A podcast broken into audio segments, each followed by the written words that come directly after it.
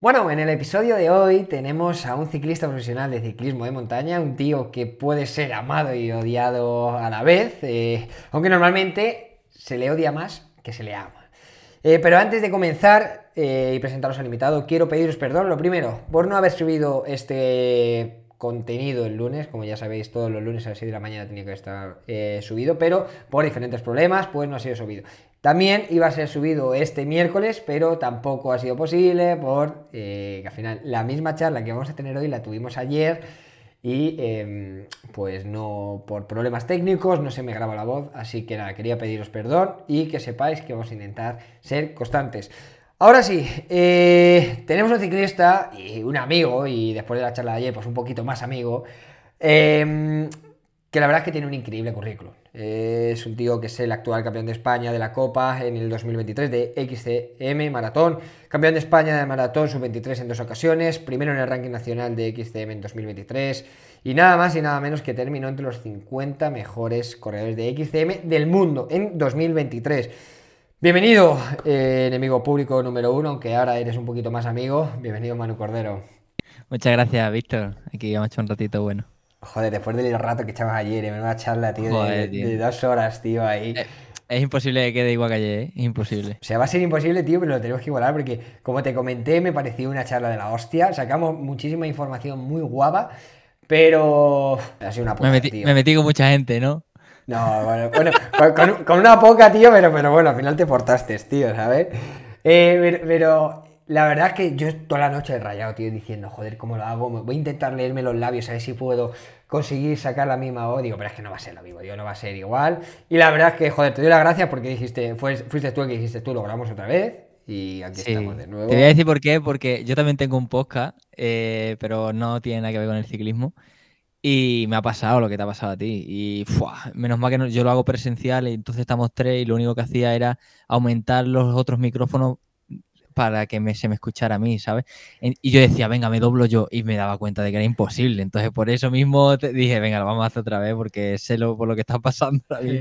Y es que era una movida porque fue una charla tan, tan buena que dije, es que no va a quedar bien. Si yo hago como lo típico, yo tengo aquí mi escaleta, ¿no? Y digo, voy a hacerle la misma pregunta que le he hecho. Y tú contestas, es que no va a estar el contexto igual y digo, va a ser una puta mierda. Pero bueno, no hay otra cosa, vamos a hacerlo y creo que vamos a hacer una buena charla. Así que como comenzamos ayer, Manu Cordero, cómo comenzó Manu Cordero en el ciclismo. Pues bueno, yo comencé desde bastante pequeño eh, porque a mi hermano le regalaron una bicicleta en Navidad y bueno, al final pues culo veo, culo quiero, yo también quiero una bicicleta, me acuerdo que era una BH Corona y bueno, la verdad que luego me tocó a mí heredarla, él empezó a competir, a mi hermano siempre se le da muy bien todo lo que ha practicado y bueno, pues mis padres me regalaron una bici y yo iba con mi hermano a todas las competiciones de por aquí autonómicas y tal. Y, ahí empecé un poquillo corriendo los rallies estos autonómicos y poco más. Después sí es verdad que dejé la bici, eh, volvía otra vez a jugar fútbol porque me gustaba mucho y al final eh, la gente juega, los niños juegan más al fútbol que montan en bici, es una realidad, por lo menos aquí en mi zona, a lo mejor en un Madrid sí puedes tener más variedad y te juntas a lo mejor con el deporte que tú practicas. Pero aquí eh, lo que jugaba era el fútbol, mis amigos, y bueno, volví a jugar al fútbol. Eh, tuve la buena suerte y la mala suerte de que tuve un entrenador jodido, de que no me ponía a jugar aquí en casa, no me convocaba, fuera me convocaba y solo me sacaba a calentar, ni siquiera me dejaba jugar ni un minuto. Y bueno, a la quinta vez que me hizo eso, pues dije, mira, que le den al fútbol. Y dio la casualidad que coincidí con otro entrenador que había tenido antes y me dijo, tío, dice, pues a ti se te da bien la bici, dice, así que prueba y dice, a ver qué tal se te da. Entonces empecé los domingos a salir con el club de mi pueblo y esto. Y fue ya cuando empecé otra vez a, montar en bici más otra vez. Luego, pues bueno, fue surgiendo de otras maneras, pero bueno, ya te iré contando cómo fue todo por etapas. sí, sí, sí, no. La, verdad es que eh, lo que comentas yo de pequeño, ¿no? Prácticamente todos de pequeños tenemos la típica bici, ¿no? Con la que te mueves para todos lados, tal, no sé qué. Yo por lo menos sí que he sido así, yo me he movido siempre muchísimo en bicicleta, aunque yo no he empezado a hacer bici hasta muy, muy avanzado. Yo juego al fútbol, que es como dices, ¿no? Al final juega todo el mundo al fútbol, pues juegas con tus amigos, que juegas tal. Em, pero sí que todo el mundo, o prácticamente todo el mundo, tenemos una bici, ¿no? Al final dice, ah, pues yo qué sé, la típica bici que tienes ahí del Decaldón, ¿no? sí, tío. Eh, además que en mi casa eh, siempre se ha ido en bici a la piscina. Y a mí nunca me ha gustado andar, tío, porque es que me parecía una pérdida de tiempo que te cagas, porque en bici llegas mucho antes, ¿sabes? Y entonces, como la piscina en mi... Hay dos piscinas en mi, en mi pueblo, pues nosotros íbamos a la que estaba más lejos de mi casa. Y mi madre iba en bici, yo iba en bici y mi hermano iba en bici. Entonces íbamos los tres en bici. Y pues quizá también fue culpa de eso, ¿sabes? Que no nos gustara tanto la bici, porque íbamos a todos lados en bici, en verano, ¿sabes?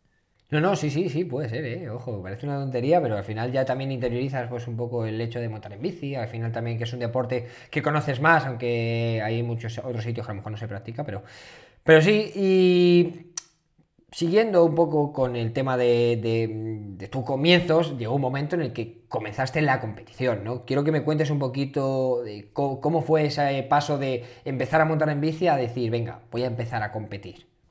Bueno, porque yo soy muy competitivo y mi hermano también. Nos gusta ser el mejor en todo lo que hacemos. La verdad, somos unos picados de la leche.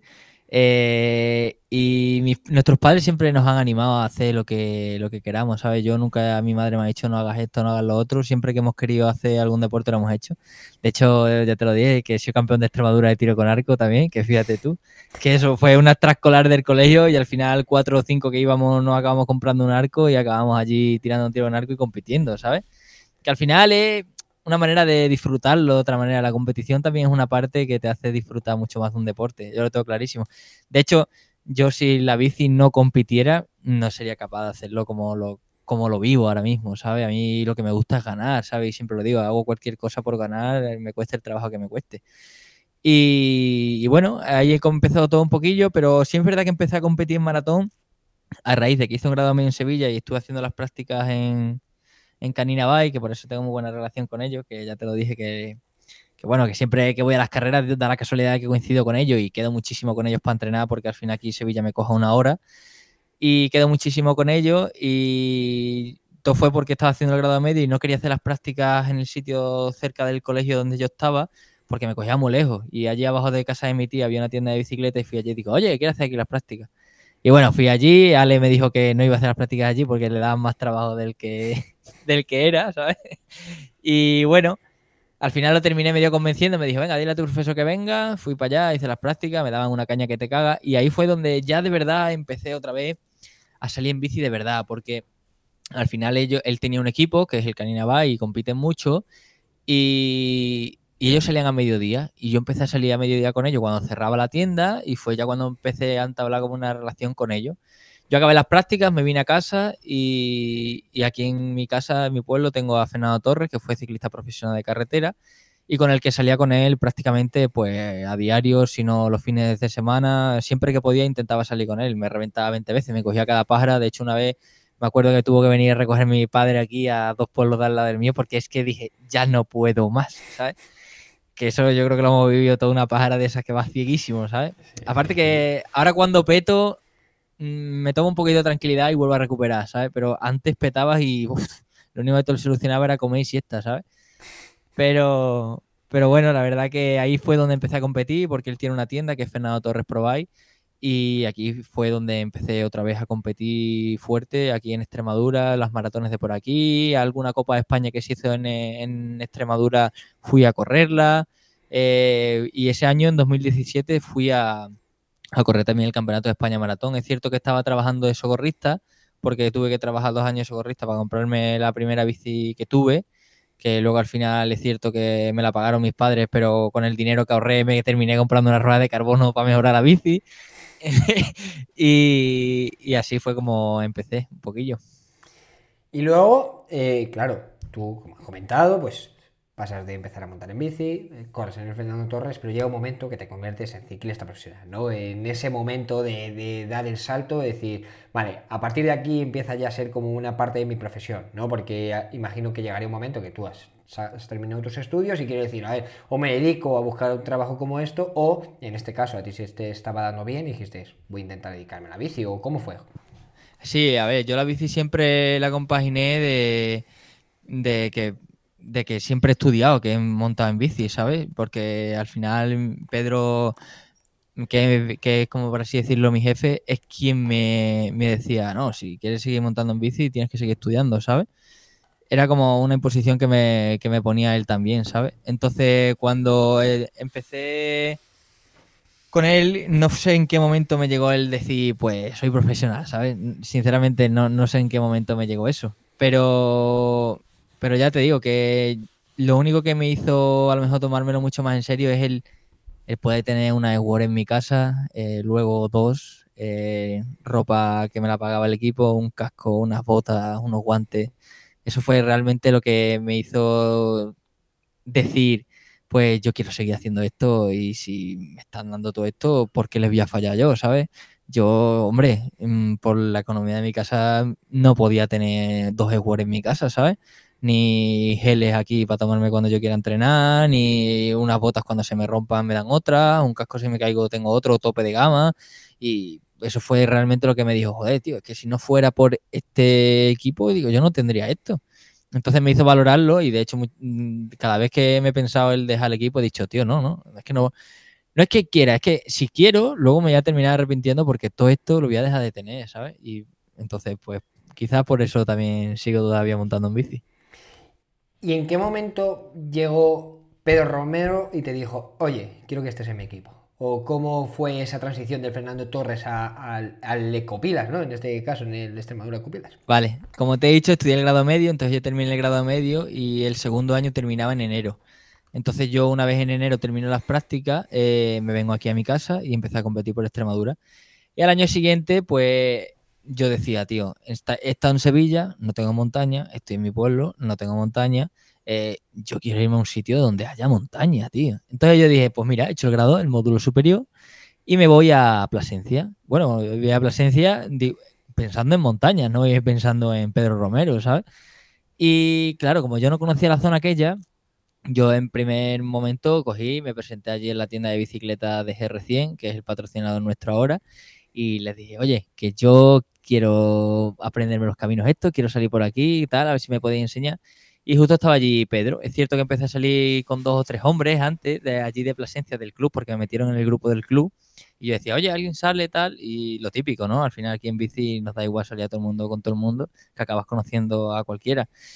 Y me acuerdo el primer día que salí en Plasencia, que hay como un pantano de carril bici y le quité el con a Pedro, ¿sabes?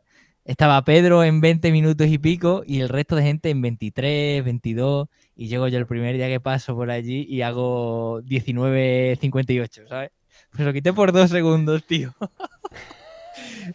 Total, que me presento al siguiente en la tienda allí de bici, porque a mí siempre me ha gustado mucho ir a la tienda de bici, tío, porque tú sabes que, que hace buenas charlas allí, ¿sabes? De que yo por las tardes, cuando me aburría, decía, voy a la tienda de bici y voy a estar allí a hablar un rato. Y nada más entro ese día allí en la tienda de bici y me dice, ¿Eh, ¿qué? ¿Eres tú el que me ha quitado el con? No, no sé qué. Digo, sí, soy yo, soy yo. Entonces Pedro en ese momento estaba en pretemporada porque, claro, empezamos el curso en octubre por ahí. Y claro, eh, Pedro estaba en pretemporada, entonces iba de paseo, como aquel que dice. Este, este hombre nunca ha ido de paseo. Y, y claro, veía que todo el mundo se quedaba y yo era el único a lo mejor que la aguantaba ahí a rueda, ¿no? Entonces, yo en un principio iba a correr en el club, de hecho a mí eh, era lo que tenía pensado, ¿no? Que iba a correr en el club de GR100 por cercanía y tal, dejaba de correr en Fernando Torres y se acabó. Y dio la casualidad que de un día para otro, pues me llega una equipación, eh, un casco y de sorpresa me dicen que voy a correr en Extremadura Copilas, ¿no? Yo me sentía un privilegiado porque yo decía, digo, yo es que no me merezco esto, es que no tengo el nivel para correr esto. Era el primer sub-23 que tenía el equipo, ¿sabes? Y, yo decía, madre mía, digo, la presión que tengo aquí ahora mismo, digo, no me la quiero ni yo. Digo, sobreviviendo día a día. Porque yo en ese momento decía, estoy en mi tope de forma. De hecho, ahora tú me preguntas ahora, y ahora mismo no te digo que estoy en mi tope de forma, de forma, pero de aquí a dos meses sí te digo, estoy andando como nunca, ¿sabes? Y fíjate, fin de semana, fin de semana me fui superando. Me acuerdo que también me vino lo del casco y las botas con, con, una inscripción a Mediterránea en EPI en 2018, te imagínate, ¿sabes? Que, yo estaba allí en la salida y decía yo, Koreski, ¿este, este quién es? Jordan Sarru, ¿este, este quién es? ¿sabes? Y claro, yo, y tú veis a Pedro, a Francés Guerra, eh, toda esta gente, ¿sabes? A Losada, me acuerdo que hizo tercero en esa Mediterránea en EPI. Y, y yo decía, joder, macho, tío, digo, ¿esta gente cómo anda? ¿Sabes? Porque yo me acuerdo que la primera etapa la ganó Coloma, me parece. Y, y yo decía, Joder, tío, ¿cómo anda esta gente, tú? Que yo hacía todos los días el 50, el 70, ¿eh? Por ahí, por ahí, ¿eh? Que yo era malísimo técnicamente, ¿eh? Y fui para allá eh, a Mediterráneo con una rígida y una tija rígida, ¿sabes? Así que imagínate, el curso de técnica estaba ya hecho. Y bueno, la verdad que luego empecé a correr la Copa de España de ultramaratón, que fue justo al venir de Mediterranean. La gané, para sorpresa mía, la gané y digo, mi primera Copa de España y cojo y, la gano con el Extremadura Copilas, tío, voy de líder, tío, ¿sabes? No, no me lo creía. Dos semanas después empieza la Copa de España Maratón en Valverde del Camino, que fue donde empezó Tarteso. Y cojo y gano en su 23 otra vez, tío. Y yo diciendo, tío, esto, esto, esto se haya rodado. Bueno, y al final fue el Campeonato de España Ultramaratón, que fue la Huelva Extrema, que también gané, que me acuerdo que le gané a Lobato, que desde aquí le mando un saludo. que, que, nos pegamos 180 kilómetros juntos. Y a 20 kilómetros, ¿eh? Y sí, a 20 de meta le a 20 de meta así le solté, pero vamos, que llegué a meta, que eran 200 kilómetros. Y, lo, y llegué a meta con a un minuto de él o algo así, ¿eh? que estuvo súper apretado, que yo me acuerdo que miraba para atrás y lo veía allí al fondo de la pista y decía, no me lo creo, tío, que me coge, que me coge, que me coge, ¿sabes? Y bueno, y después luego pues seguí entrenando y tal y gané el campeonato de España de, ultra, de maratón que diga, que fue también, que fue en Extremadura, aquí en, Villuerca. Y fue, tío, yo me creía el rey del mambo, ¿no, tío? Y ahí fue donde empezó mi andadura, donde conocí a Pedro Romero. Y al año siguiente seguía siendo sub-23, ¿no? Y seguía ganando todo. Eh, sí y no. Porque es cierto que mejoré como ciclista porque me acuerdo que gané la etapa reina de la Vuelta a Andalucía de Maratón, que hostia, que le gané a Carrasco, que estaba también Pedro corriendo, que estaba Del Nero corriendo y gané una etapa reina, hice segundo de la general una Vuelta a Andalucía, un sub-23, ¿sabes? Que yo sé, que mucha gente me decía, ¿dónde ha salido este, ¿sabes? Y bueno, pues tuve un buen año de correr, pero no estuve centrado del todo, porque yo en 2019 dije, bueno, si he ganado todo en maratón y en ultra, porque no puedo ser corredor de rally y voy a unos Juegos Olímpicos y gano una medalla de oro, ¿no? ¿Sabes? Imagínate.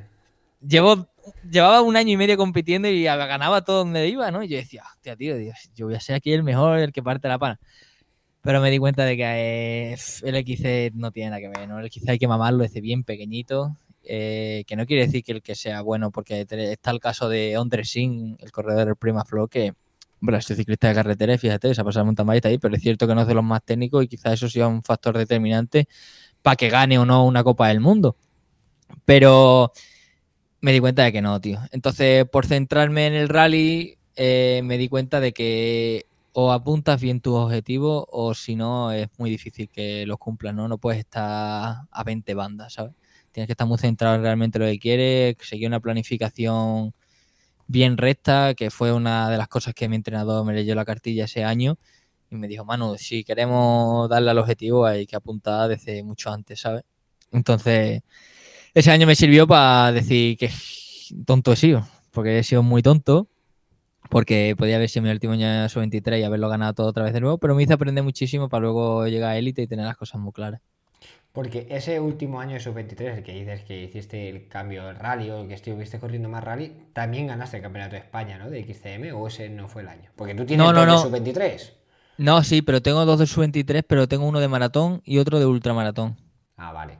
O sea, en el mismo año ganaste el de ultra y el de eh, maratón. Exactamente, exactamente. En 2019 hice plata y bronce.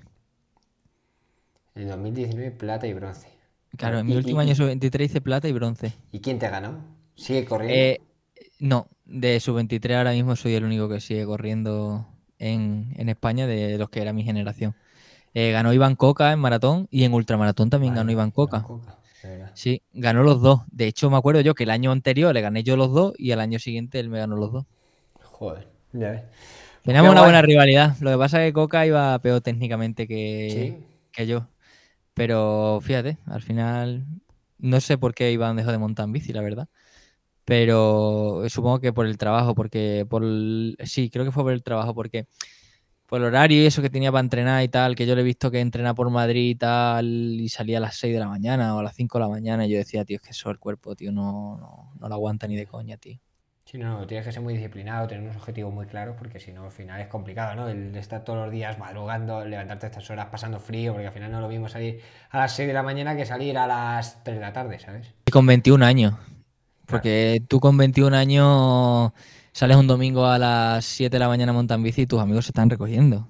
Que es que e, e, eso, eso es lo más duro, quizás, de, que, te puede hacer poner las cosas en una balanza y realmente si pensar si te compensa o no la bicicleta, ¿sabes?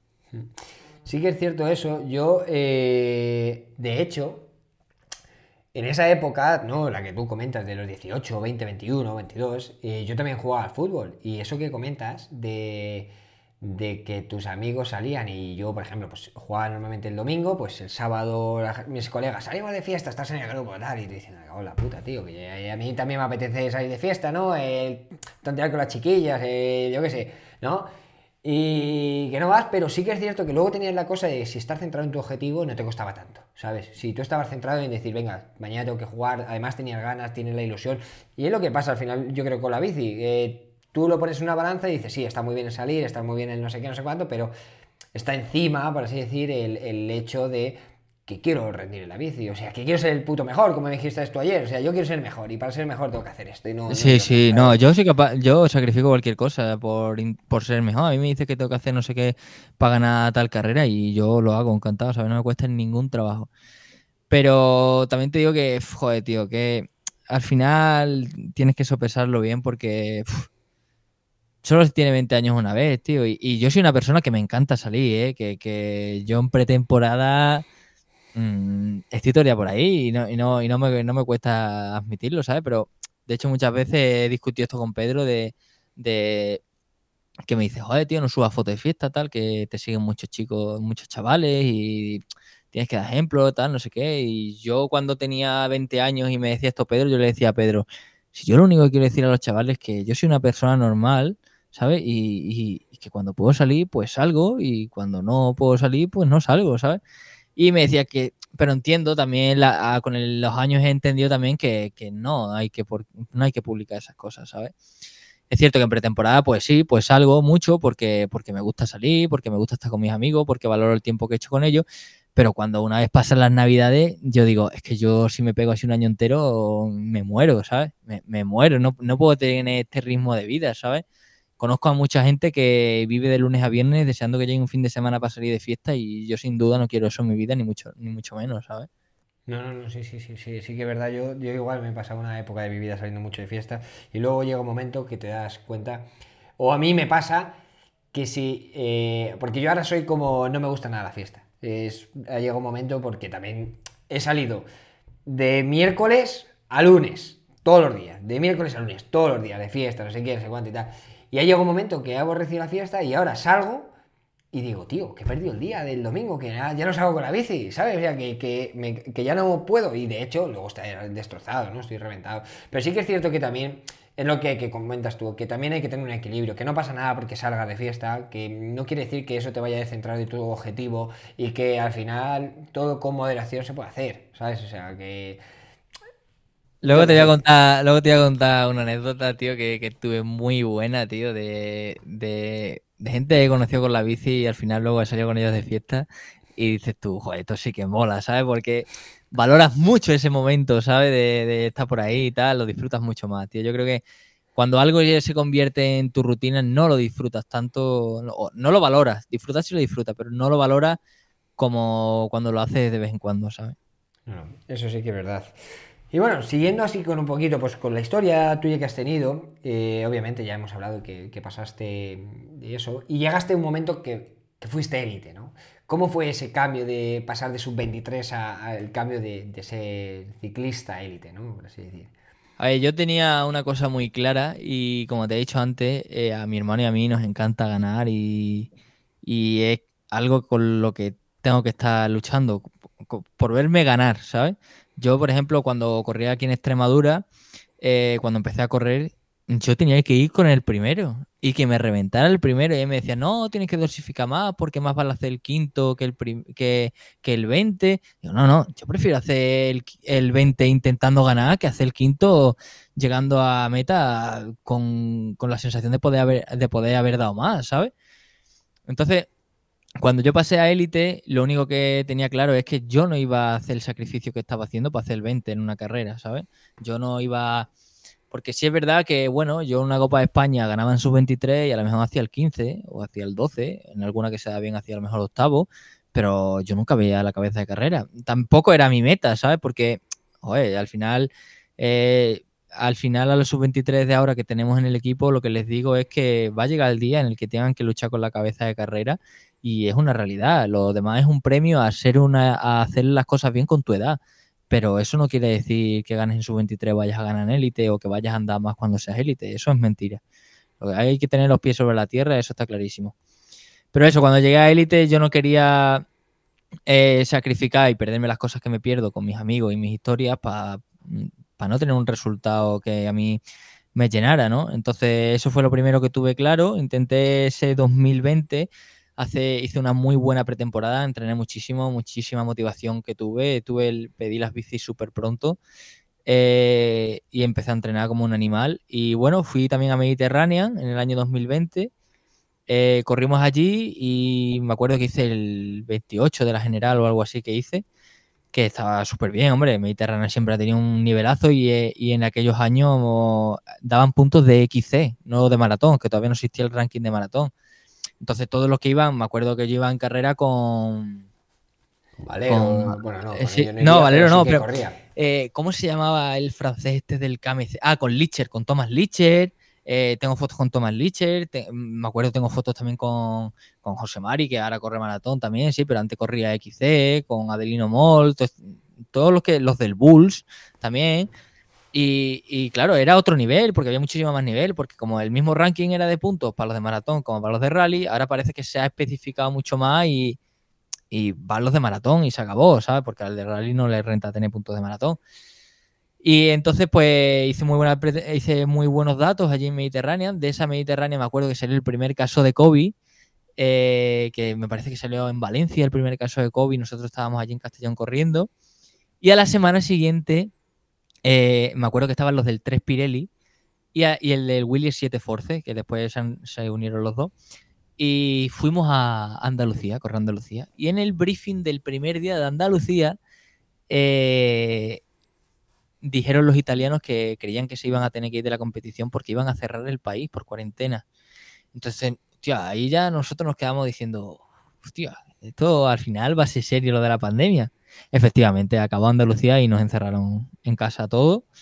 Y ahí se me se quedó ese 2020. No sé qué era lo que podría haber pasado ese año, pero sí es verdad que llegaba con muchísimo ritmo de competición a la primera Copa de España pero bueno, al final sucedió así. Eh, el COVID lo pasé regulín regular porque no era capaz de montar en bici, porque es que el rodillo lo he odiado toda mi vida. Y no soy capaz de hacer rodillo, prefiero salir una hora y mojarme antes que hacer rodillo. Y ahí se acabó el 2020. Ese fue mi primer año de élite. de hecho, dijiste, eh, me comentaste ayer que cogiste 8 kilos, ¿no? 8 o 8 9 kilos, ¿no? sí, claro, al final, mm, mm, dime tú, tres meses, eh, yo estaba en casa con la universidad online no, no pasé el COVID en mi casa, lo pasé fuera. Y yo tenía la bici de carretera y un rodillo de rulo, ¿sabes? Pero es que yo era incapaz de montarme el rodillo de rulo. Me montaba hacía 40 minutos un día cada 5 o un día cada 10 días. Porque es que no, no, no salía de mí, ¿sabes? Porque no veía el objetivo como... Porque me acuerdo que decían, no, venga, que ya se acaba el confinamiento, eh, ya que me acuerdo que se podía entrenar por horario, yo tengo la condición de deportista de alto rendimiento, entonces yo tenía horario libre para salir a entrenar y no tenía el cupo territorial este ni nada. Y yo salía a entrenar, sí, yo salía a entrenar, pero ¿con qué objetivo? ¿sabes? Y yo decía, le escribía a Pedro y le decía a Pedro, Pedro, que hay tal competición tal día. Y me decía, Manu, olvídate, que no se va a correr. Y yo decía, que sí, hombre, que, que están diciendo que la carrera es tal día, tal día. No, no se hacía la carrera y fui trasladando así los objetivos y al final pues fue un año en verdad muy desmotivado en ese sentido porque yo tenía muchas ganas de correr, pero lo único que corrí fue colina triste y desastroso también. Sí, no, hombre, claro, al final es un poco lo que comentas, ¿no? Que también, si no tienes un objetivo claro, ¿no? Una fecha clara que, y más en el 2020, que no se sabía qué pasaba, ¿no? Y yo me acuerdo que viví un poco lo que tú dices, de, se decía, se va a hacer esta prueba y a los este, pum, se cancelaba. Y ya llegaba un momento que decías, todas las pruebas que salgan no van a salir, o sea, es que ya me da igual, es que no voy a entrenar para ella porque no se va a hacer ninguna. De hecho, yo creo que la primera prueba por etapas que se hizo fue en el 2021 Mediterranean, en febrero. No, fue Colina Triste. Colina Triste en 2020 sí hubo. Sí, se hizo Colina sí, Triste. La ganó Tiago Ferreira en Becking. Sí, había un nivelazo que te cagas. había un nivelazo que te cagas. La que había en todos los lados, pues. Corrió Valero también, con Valero de pareja con Mantecón. Hostia, digo, yo no, yo no sabía eso. Yo pensé que fue estaba, el estaba Valero corriendo en el MMR y Mantecón en el Trek. Fíjate lo que te estoy hablando, ¿sabes? Que. Sí, sí, que había un nivel de la hostia. Sí, sí, sí, vamos. De hecho iban líderes, pero rajó Mantecón y al final acabaron ganando Tiago y Hanbekin. Sí, sí. Sí me quiere sonar, ahora que comentas, sí que me quiere sonar que, yo, pasó... yo, una, vez paso colina triste digo, venga, vale, ya se ha hecho colina triste, entonces el campeonato de España de maratón sí sale adelante, ¿sabes? Pues no, no salió adelante. Yo me harté de entrenar, me acuerdo que la semana de antes estaba dando buenos números, no mis mejores números, tampoco hay que ser realista. Y, y estaba dando buenos números y decía, bueno, pues al Campeonato de España llegó medio bien, ¿sabes? Nada, la semana antes lo tiraron, me acuerdo que era el de la LIN y ya hasta 2021 pues no hubo competición. Joder, bueno. Y ahora, ya hemos hablado, pues al final tuviste ahí un mal año y demás, pero me gustaría que me comentaras para ti cuál ha sido tu mayor logro, ¿no? Ya ayer me comentaste que no tienes ahí algo de ti, pero quiero que, me cuentes, ¿no? ¿Cuál ha sido tu mayor y, y sobre todo por Mm, ya no por resultados, sino por lo que a ti te ha hecho sentir, ¿sabes? Eh, ese objetivo que digas, joder, pues he cumplido esto, aunque sea quedar en el quinto, pero realmente esto me ha hecho... Eso es, es, lo, que, lo que decía, que al final no me quedo con el resultado, ¿no? Me quedo con las sensaciones y con quién he ido en carrera, porque eh, te recuerdo, por ejemplo, en la Cataluña del año de hace dos años, el, ir todos los días en carrera con Beking, con, con Tiago, con Hugo Drechú, peleando una etapa, tío, que, que, no me iban esperando, ¿sabes? Que, no estábamos entrenando, ¿sabes? Y yo viendo cómo se atacan y yo respondiendo y estando ahí al corte todo el día, macho, y pudiendo también eh, ataqué un día y todo también, que me fui con Tiago. Y yo me veía ahí y decía, joder, tío, ten cuidado, que sí, que hice el, hice el quinto en la Cataluña porque el segundo día rajé a 10 de meta y me pasó ciento y la madre. Pero, tío, es que eh, era bestial, es bestial cuando voy con ellos, tío, es porque me hacen sentir que soy más bueno de lo que pienso, ¿sabes? O que, o que creo que soy más bueno de lo que, de lo que pienso, que, que creo que a veces me, falta el, el, creérmelo, ¿sabes? Tengo una anécdota muy buena, el año ese del COVID, que estábamos en la salida y estábamos y estaba con Del Nero. Y estábamos en la salida y, y le decía al nero, joder, tío, ¿cómo, ¿cómo andan estos, eh? No sé qué. Y yo veía a Casa Grande, veía a Tiago, veía a José Díaz, y, le decía yo al del nero, digo, ¿cómo anda esta gente? Y me decía el del nero, no te equivoques, ¿eh? esta gente no anda más que nosotros. Lo único que esta gente está acostumbrada a correr entre ellos. Entonces eso sube el nivel, ¿sabes? No andan más que nosotros. De hecho, al cuarto día nosotros estamos peleando con ellos y, nos mojamos, les, les mojamos la oreja, ¿sabes? Que este parecido, este razonamiento muchas veces lo piensan y, me lo dicen también los que corren en carretera, ¿sabes? Los del World Tour. El World Tour es hasta que te metes en, la armonía del World Tour, ¿sabes? Una vez que te acostumbras al rodar de ese pelotón, al, a los ataques, a los movimientos que se hacen, no son más diferentes que tú, ¿sabes? No son inmortales. Entonces, el correr con los mejores, pues te hace mejor. Entonces, cuando yo me veo con ellos, pues digo, la leche, tío.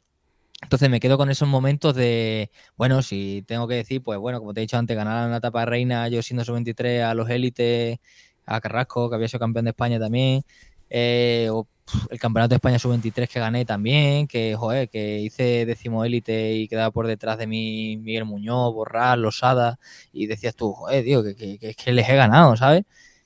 Pues todos esos momentos, me quedo más con los momentos esos de decir que puedo ser mucho mejor corredor de lo que soy ahora mismo. O, por ejemplo, Epi Israel, que he ido con Eger y Baum durante cuatro días y metiéndonos palos a saco y, no nos han soltado y hemos llegado disputando una etapa reina y nos han ganado al sprint.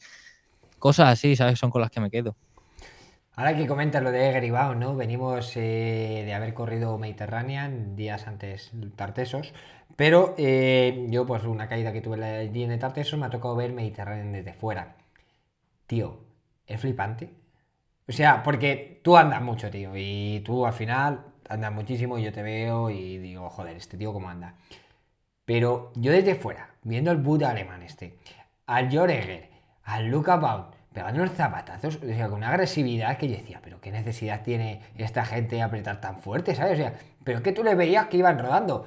Yo qué sé, o sea, veías a Hermida apretando con la eléctrica a tope y ellos iban con la boca cerrada, digo, pero si van a cuarenta y tantos y demás, ¿sabes? O sea, que al final tú también, eh, lo que comentas, ir en una Epic Israel con ellos, es como decir, tío, soy la hostia, ¿sabes? O sea, es que eh, también te hace crecerte, ¿sabes? Eso, eso, ¿eh? Y que, Austin, que estábamos corriendo, que, que sí, que estaban ellos y, y habían parejas muy buenas, tío. Que había gente del Israel de carretera que les estábamos ganando, tío. Que, que, que decíamos nosotros, Que estamos ahí, ¿sabes? Que, que no son tan diferentes a nosotros, que muchas veces por no creernos, por, por no querer creerlo, ¿sabes? Y, y ya te digo que con eh, lo de, pero es cierto que lo de esta gente no es normal, ¿no? Porque es lo mismo que te he dicho antes de, de los sub-23, ¿no? El, no hay que tener miedo a petar, tío. Esa gente no le tiene miedo a petar. Esa gente lo único que le tiene miedo es a no ganar, ¿sabes? Entonces, esos son, son capaces. Dime tú, la última etapa de Leger, cómo se va, tío, y, se pega los últimos veintitantos kilómetros solo rodando como un becerro, tío. Es que encima iba con una GoPro en hermanidad. Yo no sé, tío. es una exageración. No sé si viste el día anterior. Eh, no, el día anterior no, el día de Castellón, que las canteras empezaron a pegar palos. Bueno, el buta alemán le empezó a pegar palos a Lloregue. Lo, lo, vi, lo, vi, desde atrás, lo vi desde atrás. Porque en cuanto giramos la cantera hacia izquierda, arrancó el Eger desde abajo y yo dije, no me lo creo, tío. Sí, no me lo... hostia, ah, no, pues... no, te digo en la salida, ¿eh? En la salida. Ah, no, no, no, no, no. Yo te digo la te digo vuelta. La salida. No, no, la de la vuelta, eso. Y el Hermida me dijo que no había salido todo, porque Hermida me dijo, tío, que se han pegado toda la cantera a palos, ¿sabes? Buah, es exagerado, es exagerado esa gente. Pero bueno, eh, ya hemos visto que al final pues has tenido buenas carreras, has, has, conseguido estar con los mejores y obviamente vas a estar entre los mejores y posiblemente algún día seas el mejor. Ojalá y, Ojalá. Pueda, pueda ser así. Pero también dentro del ciclismo hay momentos malos, hay momentos complicados y quiero que hablemos de un suceso que, que, pasó el año pasado en el Campeonato de España, que además yo presencié, que además está documentado, eh, está, que poco se ha hablado de que es de, de, los reels con más, casi más visualizaciones que te, de, de, tu este que he dicho, tío, que la gente que mala es, ¿eh? Cómo te ve ahí pinchado, tío, y, y dices, mira, tío, mano, ¿sabes? Quiero que nos cuentes un poquito como eso, ¿no? Porque al final tú llevas un buen estado de forma yo fui presencié ese momento y, y, quiero que nos cuentes cómo te sentiste, tío, cómo, cómo, cómo surgió eso. A ver, pues en el momento no me lo creía, ¿no? Eh, yo llegué al último avituallamiento, me acuerdo que antes de, de, esa, de esa última subida de cemento había otro repecho de antes, que era así bastante técnico, y, y, antes de llegar al pueblo había un sendero por un bosque que... Eso, en ese sendero íbamos 10 corredores perfectamente, podíamos ir, 10, 12, y yo me quedé el último. Cuando yo salí del sendero, no había nadie. ¿Sabes? Yo, ¿Quién estaba delante mía en el sendero? Creo que era el Poza o José Mari. Uno de los dos era, no, no me acuerdo quién era. Y era Poza. Y me quedo a rueda de él y miro así para adelante cuando salimos del sendero y no había nadie. Digo, ¿qué ha pasado aquí, tío? Se me ha ido el toro no me da ni cuenta, tío. Arranco desde atrás, paso a. Paso al Poza, paso a José Mari. Y en el pueblo justo llegó al grupo de cabeza y quedábamos Morcillo, Casú, eh, Bou, Miguel Muñoz, Mantecón y yo. Bueno, empezamos a subir, la penúltima subida de esta técnica que te digo del sendero. Paso a Morcillo, llego arriba del sendero y me, y me quedamos Casú y yo y nada, Mantecón iba ahí a 50 metros, Bo igual y Miguel igual. Me tiro detrás de, de, de ese, ese camino estaba arreglado con escombro, entonces cuando Casú pasó, levantó un ladrillo y a mí me pegó el ladrillo y me hizo un corte en la cubierta. Entonces yo en ese momento empecé a escuchar el aire y el líquido salí. Digo, vale, mm, me va a sellar. Yo lo primero que pienso, positividad ante todo, me va a sellar cojo la curva izquierda, cojo la curva derecha de la pista esta de que había como de grava y cuando cojo la curva derecha estaba ya en llanta. Entonces ya fue cuando dije, no me lo puedo creer, tío. Nada, lo primero que hice pues fue nada, lo más rápido posible, ¿no? Saco el CO2 y la mecha sin, sin, parar, ¿eh? Todo en llanta adelante, con la bici corriendo, saco las cosas y yo siempre me paro cuando ya tengo las cosas en las manos. Digo, si avanzo 5 metros más, pues 5 metros más que me llevo. Y meto la mecha súper rápido porque dio la casualidad de que justo el pinchazo estaba donde estaba la válvula. Entonces yo meto la mecha y, y tal y como meto la mecha, meto también el aire. Y fue cuando viniste tú. Que, que, que, cuando tú viniste estaba cerrando el obús ya, que ya había metido el aire y todo. Yo no sé tú, tú, en qué momento tú te juntaste con nosotros. ¿Tú o sea, por el de Morcillo? No, no, no, no. Yo iba. Eh, porque está. Ah, claro, yo estaba grabando al equipo, yo estaba grabando al Flick, ¿vale? Y ya llegó un momento, pues porque Nacho, tal, por lo que sea, no, no, no iban en cabeza y al final, pues dije, venga, voy a ver si pillo cabeza y me metí ahí en el avituallamiento y pillé. Y en el sendero que comentas tú, ese que era duro, que luego había, que era técnico y tal, pues ahí empecé a adelantar a muchos de los que se habían quedado vuestros, ¿sabes? Claro, yo iba con la eléctrica, pues iba regalado, ¿sabes? Y yo decía, paso, paso, paso, y, se iban quitando y tal. Y cuando eh, porque claro, yo veía a lo lejos, pero claro, a mí me cortaba 25 y no pillaba. Vosotros iba más rápido que 25 y digo, me cago en la puta, tío, que he perdido la cabeza, me cago en tal. Y digo, ya no voy a llegar porque yo quería llegar a la última subida. Y me acuerdo que hago sendero ese, eh, pasamos, paso a gente y me tiro detrás de, el Poza. Me tiro detrás de Poza. Me acuerdo, en el sendero ese que tú comentas, tal, y llegamos a la pista y te veo ahí tirado. Y además es que digo, no me lo puedo creer, tío, mano. O sea, dije, no me lo puedo creer. Y ya me paré y te dije, mano, necesitas algo, tal. Y ya me acuerdo que me dijiste, toma, guárdate esto. Y, y, me tiraste. Claro, pues tú te tenías que guardar lo de la mecha, no sé qué, no sé cuánto. Me dijiste, toma, guárdate esto. Y yo lo cogí. Pero claro, yo ya aproveché, tenía la cámara grabando, porque es que no me dio tiempo ni a pararla ni nada, o sea, eso era todo seguido. Y ya cuando de repente acelero, voy para allá, te pillo y veo la exhibición que te, que te pegaste, pues dije... Yo, mira, te, esto no lo he contado nunca, no lo he contado nunca. Eh, cuando me pongo a adelantar, eh, a lo mejor tú lo escuchaste, y yo paso a Poza, ¿vale? Paso a Poza, eh, paso a Morcillo, y Morcillo me dice dale que como va, los coge. Y me quedé en ese momento un segundo pensando, si este tío me dice esto, es porque llego, ¿sabes? Me cago en día. En el momento que me dice ese morcillo, en el vídeo se ve perfectamente que subo un punto más, me le iba a real, tío, cojo a José Mar y lo paso. Y yo veía a Casu y yo decía, venga, que lo cojo, que lo cojo. Y en cuanto me empieza a ver a Casu, porque había un descansillo y luego seguía subiendo.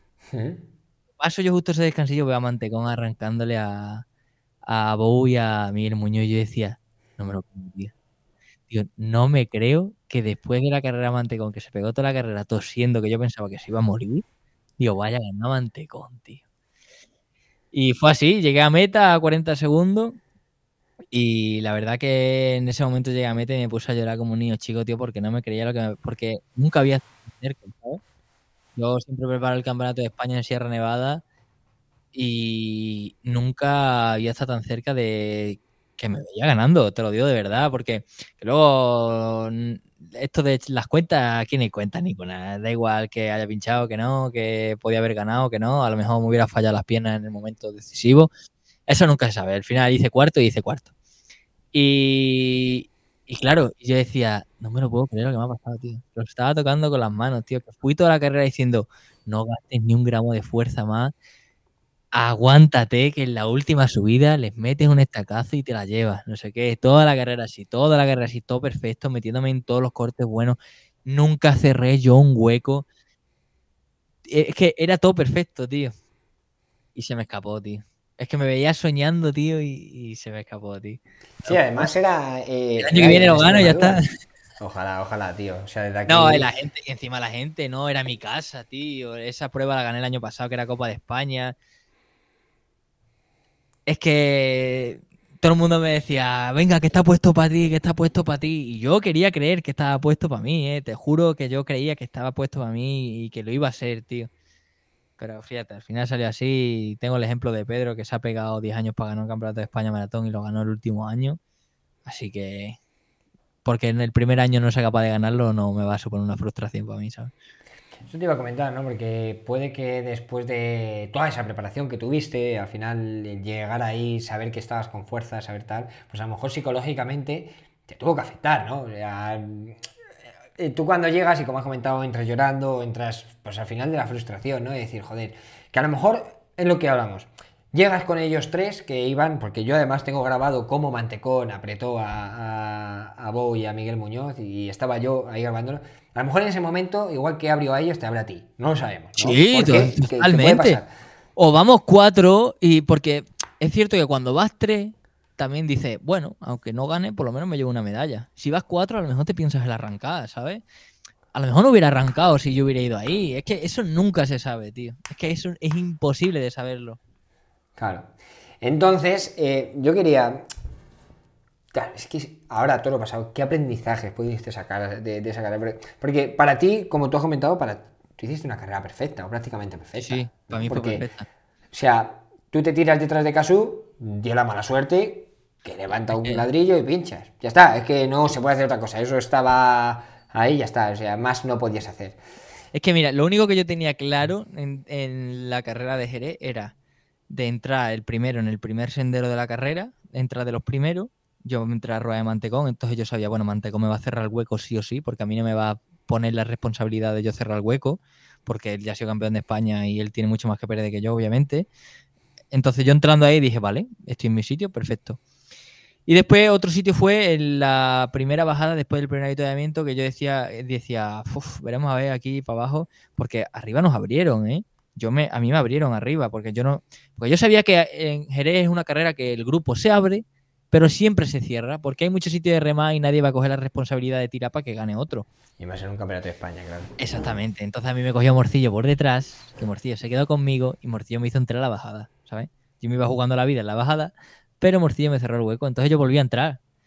Y, por ejemplo, luego, en el primer paso por el pueblo, no es lo mismo entrar en la primera calle del pueblo, el segundo, como entré, que entrar el décimo, porque cuando sales del pueblo, eh, salir el décimo son un hueco de 30 segundos que tienes que cerrar con respecto al primero. Entonces, yo sabía que eso sí, teniéndolo controlado, la carrera, después más o menos, ya se podía decidir por fuerza.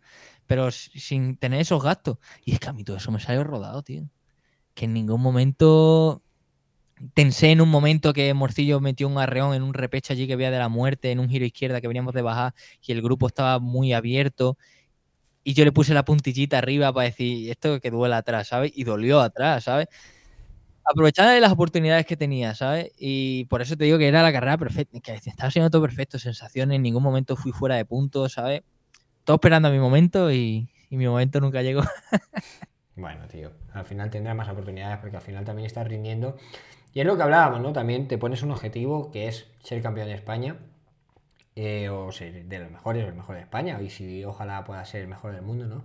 Pero em, para ser campeón de España también tienes que creértelo. No solamente tienes que entrenar y tal, sino tienes que decir, eh, aquí estoy, sé que estoy con los mejores y, y eso también hay que trabajarlo. ¿Cómo lo haces tú, tío? Porque al final no son solo vatios, sino también el creer, ¿no? Es lo que tú dices, tú, estoy en la Cataluña con Tiago y Hasbecken y es como estoy flipando, sí, pero bueno, tienes que creer también para que cuando ellos pegan el palo, tú salgas y no te quedes ahí.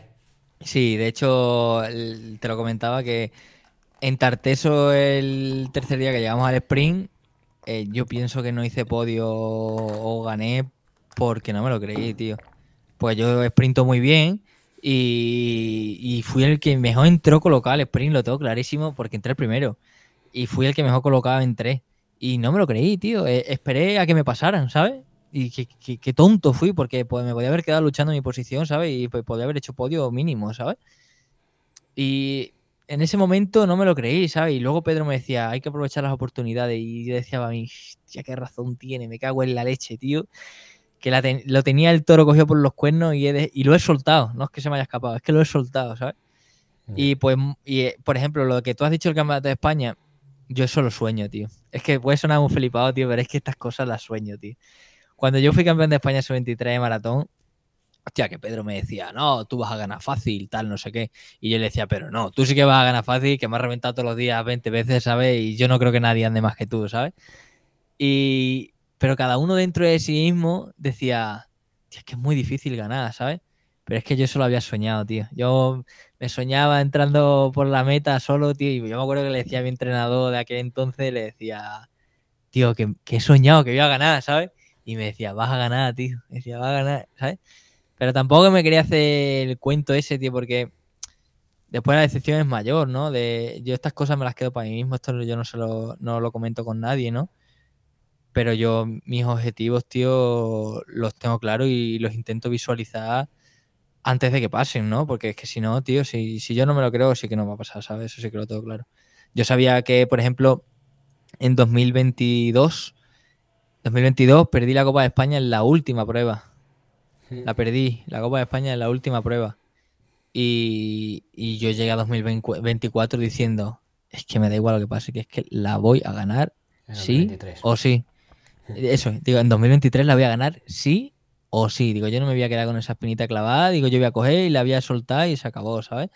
Y eso se va a quedar ahí para mí. Y igual que Jerez siempre cuando ha sido Open de Extremadura ha sido para mí un clavo que me ha costado la vida. El, año anterior gané la Copa de España y el último año hice cuarto y bueno, hice cuarto, pero hice una gran carrera, ¿sabes? Pero si hay una cosa que siempre envidio de los buenos, buenos, de, de Páez, de Tiago, de, de Mendebé, de, de, toda esta gente que son todos mundiales sí o sí, es que tienen una habilidad de apuntar y disparar y estar en forma el día que quieren estar en forma, ¿sabes? La, la probabilidad de llegar a un día de 365 con una planificación bien estructurada y llegar a ese día a tu 100% es súper difícil. Y esa gente tiene una habilidad para hacerlo pero yo creo que eso con la experiencia se aprende y yo creo que eso últimamente es lo que más he mejorado de mí y lo que me hace, pues, pues eso, saber que algún día puedo ganar lo que me proponga, ¿sabes? Ahora que comentas eso, ¿no? De lo de apuntar y disparar y darle en el blanco, em, a mí me sorprende, tío, cómo Sergio Mantecón, dos años que tiene el cara bandida, dos años ha sido campeón de España de, eso. Y al final también, obviamente, Mantecón es un tío que anda muchísimo, que tiene una experiencia de locos y que al final, de toda la experiencia que tenga, pues al final sabe prepararse y sabe acertar y al final, pues es lo que comentas, ¿no? Con la experiencia y con los años aprenderás a qué es lo que te funciona mejor, qué es lo que te funciona peor y pues a lo mejor... Sí, totalmente. Las variables se reducen. Mantecón es un corredor, vamos a ver, que, no se nos puede olvidar que yo creo que ha sido de los mejores corredores de España de la historia del mountain bike, ¿eh? que no se nos puede olvidar. Yo es que creo que ha sido el único, quitando Hermida, el único español que está fuera de un equipo que no sea español, ¿sabes? Que no sé por qué pasa eso, ¿sabes? Y que Mantecón está en un trek. Y Mantecón ha corrido en carretera y ha ganado en carretera, ¿sabes? Y Mantecón ha hecho puestazos en Copas del Mundo y, Mantecón ha sido ya campeón de España maratón antes de todo esto, ¿eh? Que, no es que haya ganado ahora dos, no, que yo hablo con Pedro de esto y, me dice Pedro, tú no sabes lo que andaba Mantecón antes, ¿sabes? Que Mantecón salía, se ponía a tirar y la gente iba cayendo como chinche, ¿sabes? Dice, como Tiago Ferreira cuando está endiablado, ¿sabes? Pues, pues igual, se pone a tirar y le da igual quién haya detrás, que, que sabe que con el tiempo lo va a terminar soltando, ¿sabes? Y lo que pasa es que yo no he vivido eso de Mantecón, pero eh, yo al final respeto muchísimo a, todos los corredores, ¿no? Que si hay algo que me molesta muchísimo de las carreras es que no se respete, yo qué sé, las posiciones y esas cosas que me pongo negro. Pero bueno, eh, yo siempre respeto a todos y además que a Mantecón es una persona que hay que tener un respeto por todo lo que ha ganado y, todo lo bueno que ha hecho para el mountain bike en España. Cuando te refieres a que no se respeta las posiciones, ¿a qué te refieres? Joder, tío, pues mínimamente me pasó en la última etapa de Mediterránea que yo entro en un sendero, eh, hay 10 corredores delante mía en fila, delante mía. ¿Por qué me intentas adelantar, tío? Si hay 9 más delante, ¿sabes? Es, que es de tonto, si es que no vas a avanzar nada, ¿sabes? Es que no, no tiene sentido. O que se salga en una cuarta etapa de una, de una carrera por etapa y si te empieza a meter el manillar uno que, que cuando se hace así se, no, no están, ¿sabes? Que, joder, tío, yo he pasado malos momentos en grupos de, por ejemplo, hace 2021, 2021 2022 me abrí el codo en, la Dama Roja, eh, que era Copa de España, y a la semana siguiente corrimos en Astorga. Y en Astorga íbamos en un pelotón de 90, tío, estaba diluviando y yo veía a los máster por las aceras, tío. Con los pivotes estos de, de metal, los típicos urbanos, ¿sabes? Y yo diciendo, tío, es que si yo me caigo ahora y me pego en el codo con puntos que lo llevaba, que me dieron cinco puntos, creo, cuatro o cinco puntos me dieron, digo, es que me reviento el codo, tío. ¿Qué necesidad tenéis de meteros por ahí, tío, y jugárosla para que nos caigamos todos, tío? ¿Sabes qué? llega un momento que dices tú, joder, tío, que, que no tiene sentido jugarnos el pellejo de esta manera si no es por la fuerza, ¿sabes? Que sí, que yo entiendo que, por ejemplo, joder, tío, en un XC pues sí es determinante la salida y, el nivel de una Copa del Mundo puede ser más o menos parejo. Pero en maratón también, tú sabes quién te puede soltar más o menos y quién no. Por ejemplo, yo es que me pasa en Tarteso mismamente, que a mí me pide paso José Díaz y yo soy el que se abre un poco y dijo que pase José Díaz, ¿no? Tío, que está jugando en la general, que sé que cuando se haga así ese puede estar y yo le puedo hacer que no esté, ¿sabes? No tiene sentido, ¿no? Y por eso son cosas que me molestan, pero bueno, eso ya va dentro de cada uno. No, no, sí, sí, sí, claro. Y bueno, hemos hablado de, pues al final de esa Copa España, ¿no? Que te encontrabas también, que ibas tan fuerte y que pudimos ver y que invito a toda la gente que, vea esa exhibición que diste, que tenía Exhibición ninguna, si perdí. Bueno, joder, pero por lo menos, tío, o sea, que se vea cómo después de no sé cuántos kilómetros, después de haber pinchado y que otro, como hablamos ayer, podía haber tirado la toalla y decir, se ha acabado la carrera para mí, porque mi objetivo era ganar y sabías que ya se te había ido el caballo, o prácticamente se te era muy imposible ganar, tú seguiste apretando, tú seguiste dándole caña y tú seguiste haciendo todo lo que sabías. Entonces, invito a toda la gente que vaya a ver ese reel, porque la verdad es que es brutal. Pero yo voy.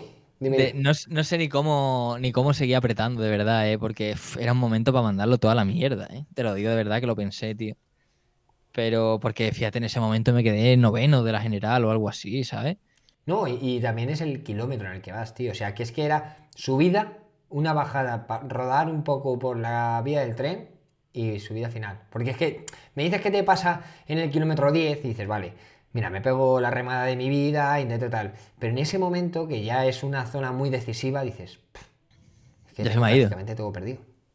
Pero es que como los veía, como los iba viendo, digo, que llego, que llego. Que, que, como en la mente, eh, que te engaña a ti mismo. Pero bueno, buen palo le. Yo me acuerdo que le dijiste al Jesús, al, al Casú, me quito porque viene Manu, o algo de eso le dijiste. ¿o sí, sí, no, creo que se lo dije. O sea, o sea yo iba por, por, el carril detrás de Casú, claro, íbamos bajando en, eh, por donde la vía del tren, yo iba grabando y tal, no sé qué, y llegaba un momento que llegamos otra vez al pueblo, que iba, me acuerdo que era por el mismo sitio que se bajaba al principio de la carrera, ¿vale? Que luego ya llegabas y te metías como la subida esa de los escalones.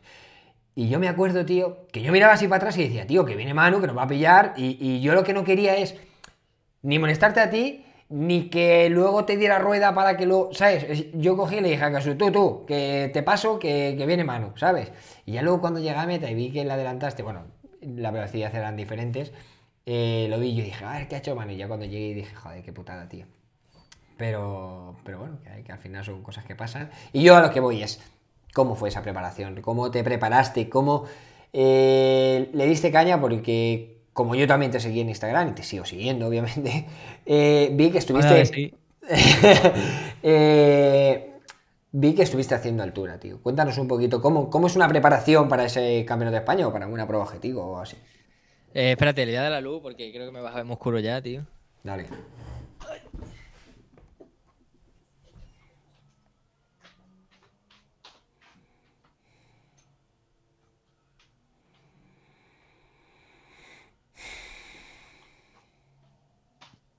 Mejor, ¿no? Sí, sí, un poquito mejor.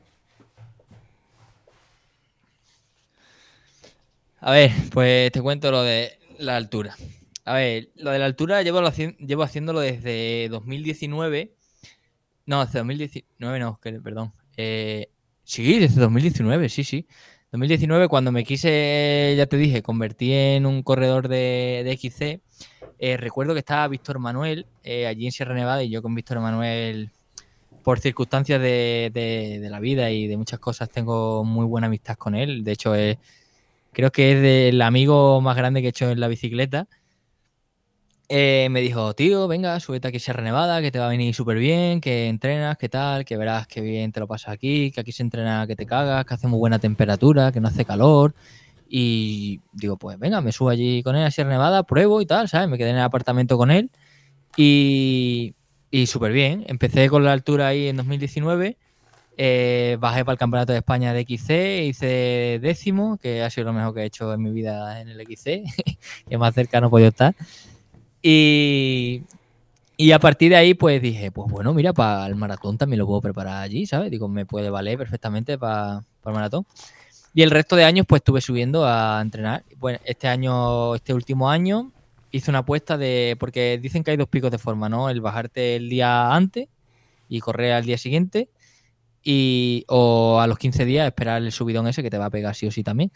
Pues bueno, este año hice una apuesta y decidí bajarme antes y estar 15 días en casa tranquilamente, aquí con mis padres y más o menos teniéndolo todo atado, ¿sabes? Sin enredarme por las tardes con los amigos, haciendo vida de monje igual que está en Sierra Nevada, pero aquí en casa. Y, bueno, eh, me fui, me subí a Sierra Nevada, estuve entrenando súper bien, eh, coincidí con quién estuve, ah, con David Campo, estuve mucho tiempo con David Campo, casi todos los días entrenaba con él. Y bueno, pues allí en la altura lo que hablábamos siempre, ¿no? Que ya no es solo el simple hecho de los beneficios fisiológicos que te da la altura, ¿no? Sino de que estás concentrado, que comes mejor, que lo único que haces es dormir, comer y entrenar.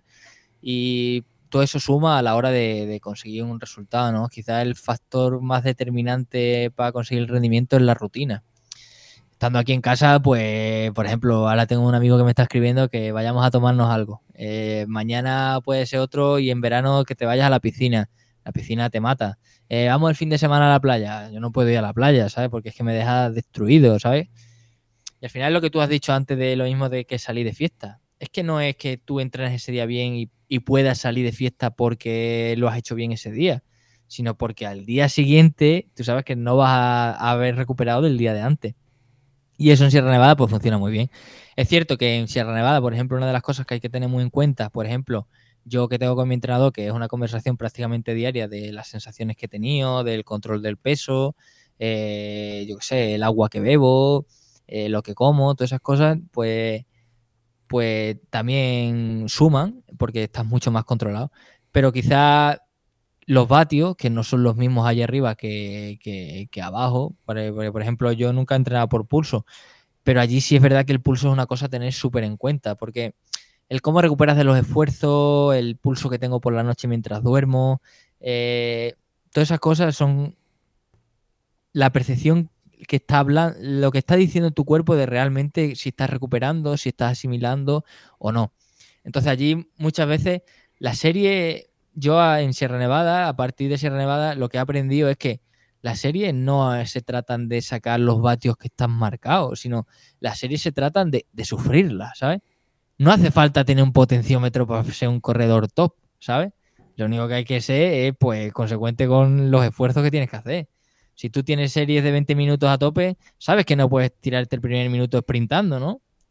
Tendrás que hacerlo de una manera equilibrada y que, sea más o menos por lineal, ¿no?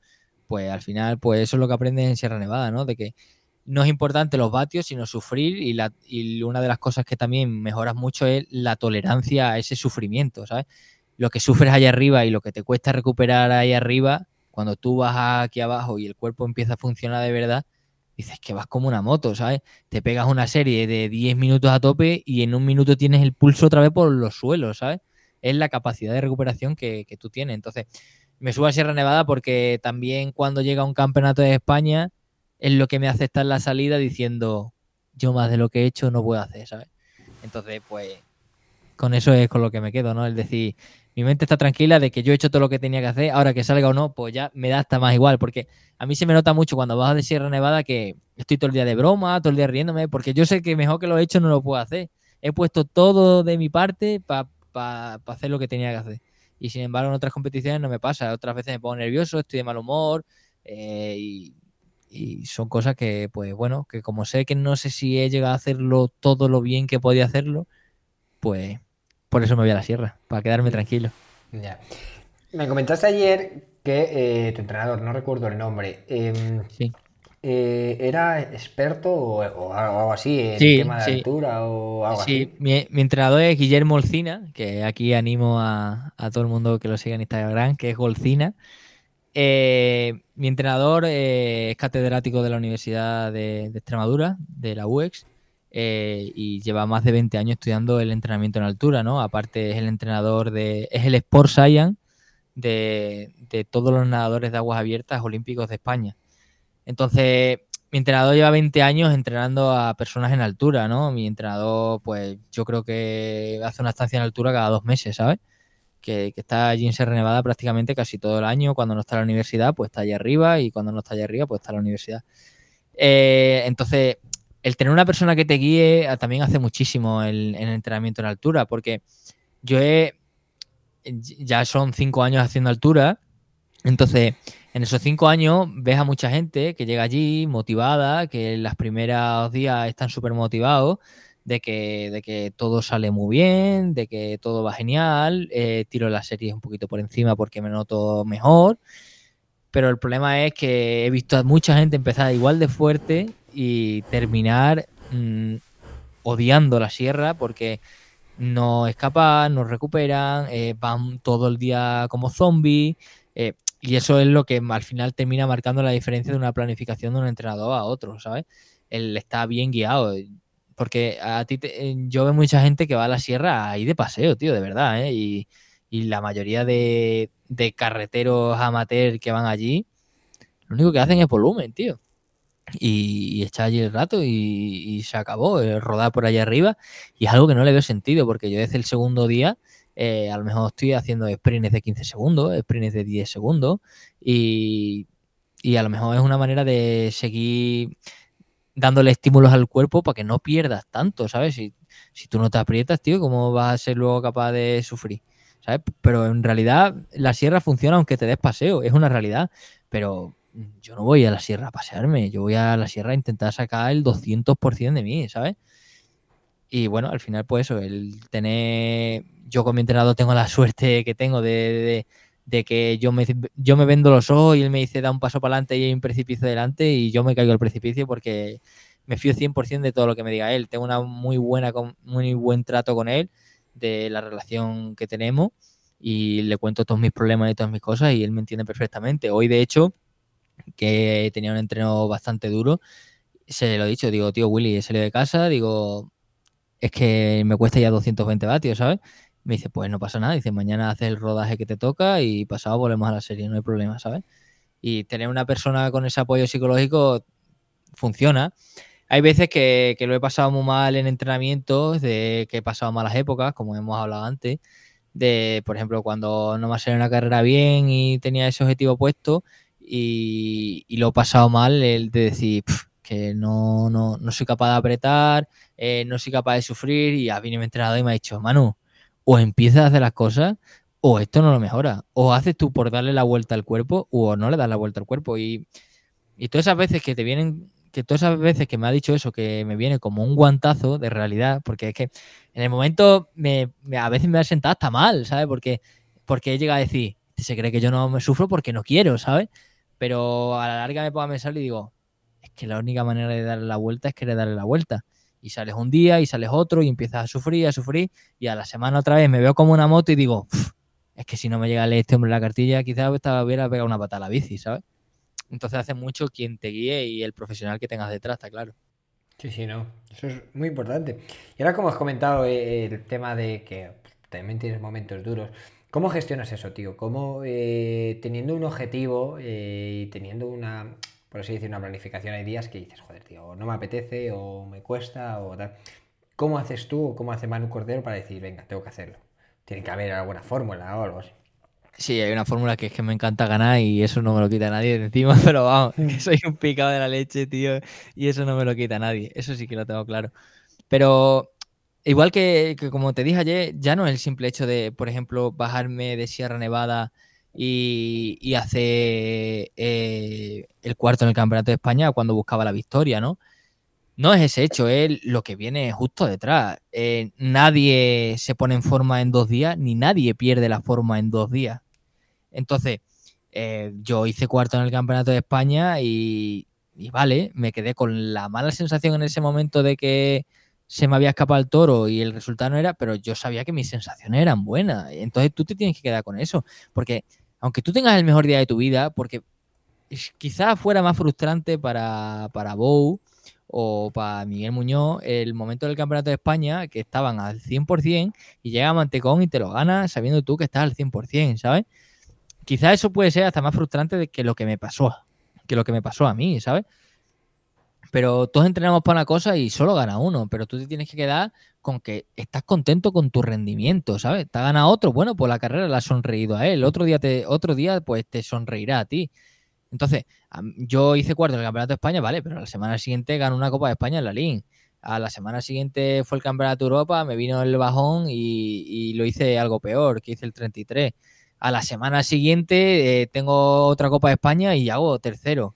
Después el pico de forma me duró hasta Colina Triste. Colina Triste ganamos una etapa reina y hacemos segundo de la general.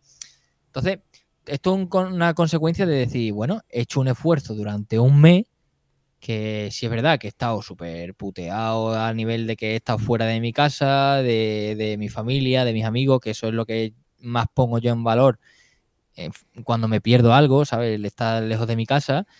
Y, y ves que, bueno, que al final ese me ha merecido la pena, ¿no? Porque he tenido una consecución de resultados que luego a la larga me ha venido bien. El año de, que te he dicho de Cataluña, de Israel, de todo esto, acabamos de bajar de la sierra. Entonces yo sabía que eso iba a tener una consecución después que me iba a venir de lujo. Este año mismamente voy a hacer la sierra, voy a bajar para correr el Campeonato de España y voy a correr la Andorra con Víctor.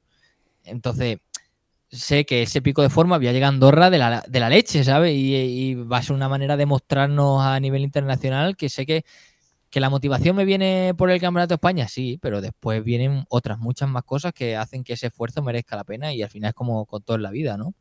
Hmm. Sí, sí, no, también me quería comentar algo que, que comentamos ayer que también es importante, ya no solo el hecho del entrenamiento en altura, por el simple hecho de nivel fisiológico, sino que también es en el hecho de que descansas porque tienes menos eh, entretenimientos, eh, al final eh, te eres más disciplinado con la alimentación, porque a lo mejor tú no, tú te haces la compra, bueno, no sé si irás al caro o cómo lo harás, pero bueno, normalmente no te tienen tu chocolatito, no tienen tu dono, no tienen tal. No, no, yo, yo, yo, siempre voy a apartamento porque me parece mucho, hay más libertad, ¿no? Yo prefiero hacerme yo mi comida de lo que tenga que comer ese día antes que tener que pedir una bandeja en el car para que me, me sirvan la comida ya fría y toda la leche, ¿sabes? Yo prefiero llegar a mi apartamento, me acuesto cuando quiera, ceno a la hora que quiera, como a la hora que quiera. Si un día tengo una hora, me puedo levantar a las 11 de la mañana y desayunar a las 11 de la mañana, ¿sabes? Me parece mucho más cómodo el tema del apartamento que, el car, ¿sabes? Porque yo decido de mi tiempo, ¿sabes? Y ahora, hablando del tema de alimentación, ¿Tú eres estricto con la alimentación? ¿Te cuida mucho la alimentación? ¿O Nada. Te, da totalmente igual? Me, da totalmente igual, te digo por qué. Porque, a ver, es cierto que, ojo, que no quiere decir que, que, no es algo que tenga que mejorar, porque sé que sí es así. Porque lo sé y soy consciente de ello. Pero el tema de la alimentación, pienso que para andar lo primero que hay que hacer es entrenar, ¿sabes? Pues yo veo a muchos chavales ahora con 17 años, 18 años, con una alimentación súper estricta, tío. De lo que tienen que hacer es disfrutar de la bici, tío, ¿sabes? No mirar que esto tiene tanto de hidrato, que esto tiene tantos gramos de proteína, que si eh, me viene mejor la remolacha porque me va a mejorar el tema de la circulación, no sé qué. Que, todas esas cosas están genial. Pero es que con 17, 18 años lo único que tiene que preocupar es de dar pedales, ¿sabes? Y de entrenar. Porque es cierto que hay mucha tendencia ahora de, por ejemplo, yo soy un corredor de maratón y todos sabemos que el ciclismo es un deporte que mientras más horas le dedique, mejor funciona. Es una realidad, ¿no? De hecho, le escuché un podcast a Talavera que, hablaba de, que hablaba de ello, ¿sabes? Y es una realidad. Mientras más horas le eche, eh, es, una realidad. De hecho, yo veía a Pedro y Pedro no bajaba ni una semana de 25 horas, ¿sabes? Entonces, eh, hay mucho entrenador moderno ahora con, con una ideología de entrenamiento que, yo no la comparto, ¿no? Yo no, pienso que pueda ser corredor de maratón haciendo 12 horas a la semana. Que, puedes andar bien, sí, pero es que, es que estoy seguro que si hicieras 18 horas ibas a ir muchísimo mejor, ¿sabes? Tú haciendo una hora y media de sprint no vas a ser mejor corredor de maratón. Tú vas a ser mejor corredor de maratón pegando una serie de media hora con tres horas en las piernas, ¿sabes? Es lo que te comentaba también, que tú tienes que entrenar en relación a los esfuerzos que son tu carrera, ¿sabes?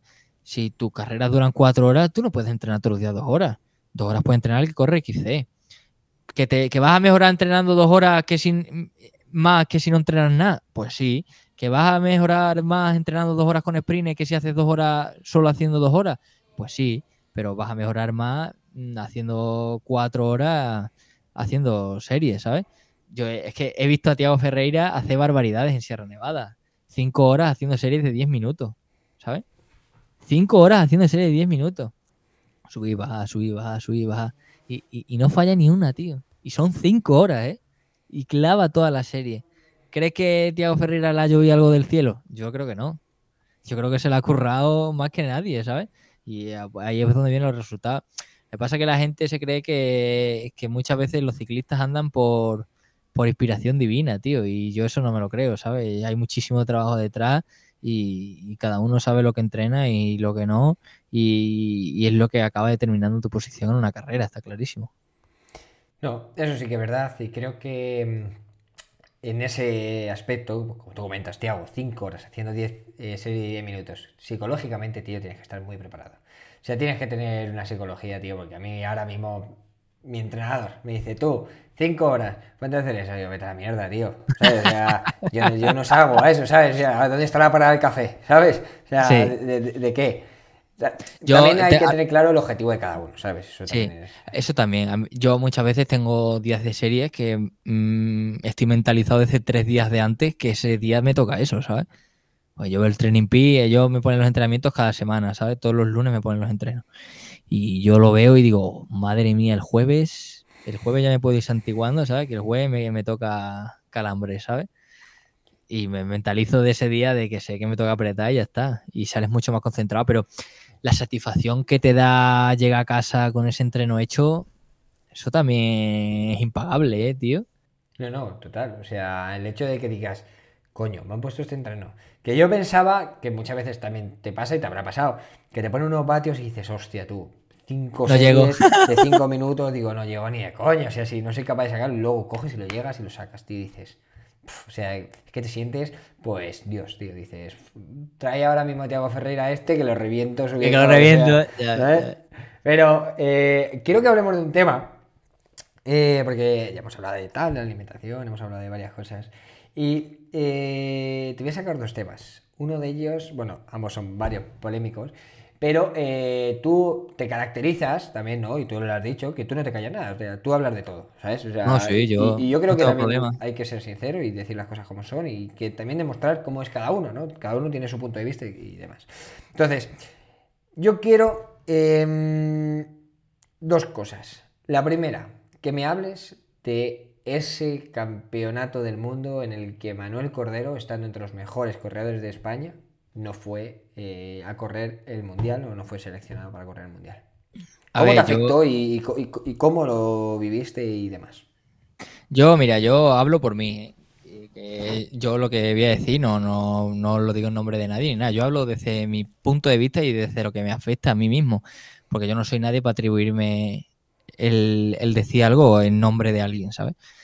Pero a ver, yo lo del campeonato del mundo me dolió muchísimo porque, joder, tío, fue un gran año, las cosas como son, iba el líder de la Copa de España, líder del ranking nacional, el 27 del ranking UCI. Eh, no sé qué más tengo que hacer para, para ir al mundial, te lo digo sinceramente. Eh, sí, aquí en España tenemos un gran nivel de corredores, está clarísimo, pero no entiendo por qué España, teniendo 10 plazas, lleva dos corredores que a mí se me diga que es por falta de presupuesto, no me lo creo, tío. No, no, no, es que no, no me lo creo, tío. ¿Cuántas licencias hay en España, tío? De mountain bike, eh, te hablo, ¿eh? ¿Cuántas licencias hay en España? Y a lo que se pagan, ¿sabes? Es que con, cuatro licencias le pagas a un tío un vuelo y, y, tres noches de hotel allí. ¿Qué es que no necesita más un corredor? Es que los de maratón estamos acostumbrados a la miseria. Sí que ese es el problema.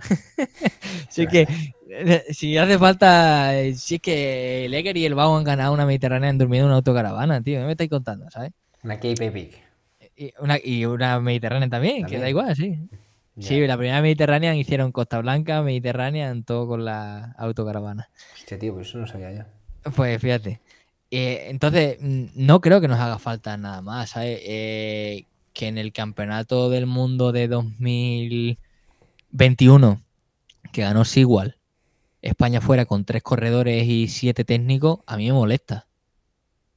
A mí me molesta, ¿sabes? Porque a los siete técnicos sí se les paga y a los tres corredores no se les paga. Y no creo que para dar una asistencia en un mundial se necesiten a siete técnicos. Te lo digo de verdad, porque yo voy a Andalucía y somos dos corredores, somos una pareja y llevamos un técnico y ese mismo técnico me da masaje, ese mismo técnico es mecánico y ese mismo técnico sabe darme un bote, ¿sabes? Yo creo que la federación tiene recursos como para encontrar una persona así, de más y de sobra.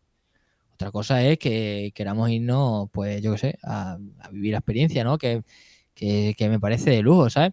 Pero otra cosa que a mí me molesta mucho de lo de la federación es que yo no conozco al seleccionador que tenemos y, no me creo más que nadie y no creo que lo tenga que conocer porque me llamo Manu Cordero, sino creo que lo tengo que conocer por, los méritos que he conseguido o, por las cosas que he hecho, ¿sabes? Que, no puede ser que vayamos a un campeonato de Europa de maratón y como se puede ir por equipo, porque al Mundial no se puede ir por equipo, se tiene que ir por selección sí o sí, aquí en España vayamos al europeo y se vaya al europeo y tengamos a, a 10 corredores que son españoles y cada uno con su equipación. Y ves a Portugal y tiene 8 corredores. Y ves a Italia y tiene 15 corredores. Y vemos a Suiza y tienen otros cuantos.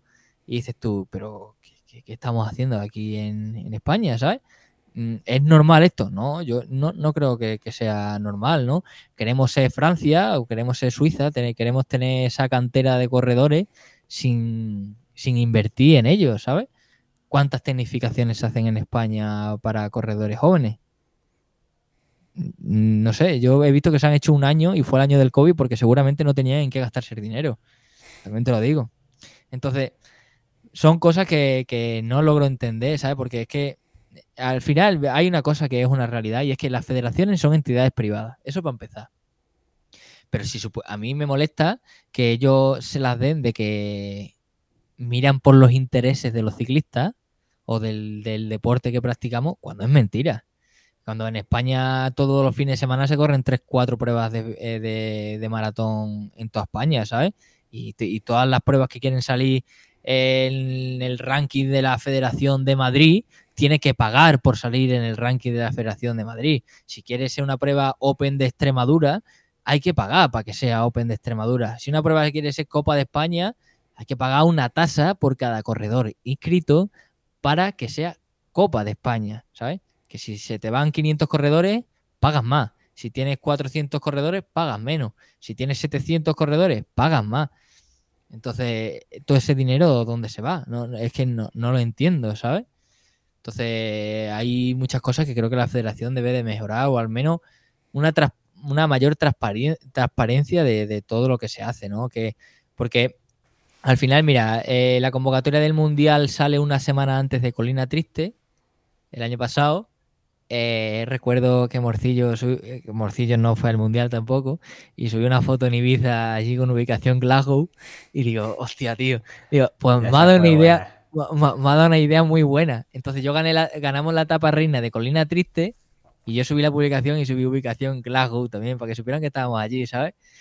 Eh, y, al final dices tú, joder, tío, es que somos unos mierdas, tío. Somos unos mierdas porque no tenemos una federación que realmente mire por nosotros, ¿sabes? Yo, ¿por qué sigo montando en bici? Yo no sigo montando en bici gracias a la Federación Española, yo sigo montando en bici gracias al equipo que tengo y al equipo humano que hay detrás que, que, no, que me apoya cada día, ¿sabes? Y aquí en Extremadura tenemos la suerte de que tenemos la Fundación de Jóvenes y Deporte, la marca Extremadura, que mira mucho en beneficio de, del deporte de élite. Pero, tío, eh, ¿Qué motivación tiene un chaval de 16 años que ha sido campeón de España junior y no lo llevan al mundial? Y llevan al tercero y llevan al octavo. Es que, ¿me lo explica? ¿Por qué sacan la convocatoria del mundial la semana, dos semanas antes del mundial si tienen sacar los vuelos hace un mes y medio, dos meses? No lo entiendo, tío. Yo una vez sale la convocatoria del mundial, yo lo miro, ¿vale? Me la envían, yo no la había visto por mí mismo, me la enviaron, la veo y yo puse un mensaje por mi grupo diciendo, pues mira, yo voy a dar mi opinión sobre lo que pienso y se acabó. Y en cuanto doy mi opinión, me escribe un chaval que sí fue al mundial y, me dice, tío, si tenemos los vuelos hace dos meses, tío. Y yo me quedo diciendo, tío, es que son una banda, tío. Que somos una banda, tío. Lo de la federación de nuestro país es una banda, tío.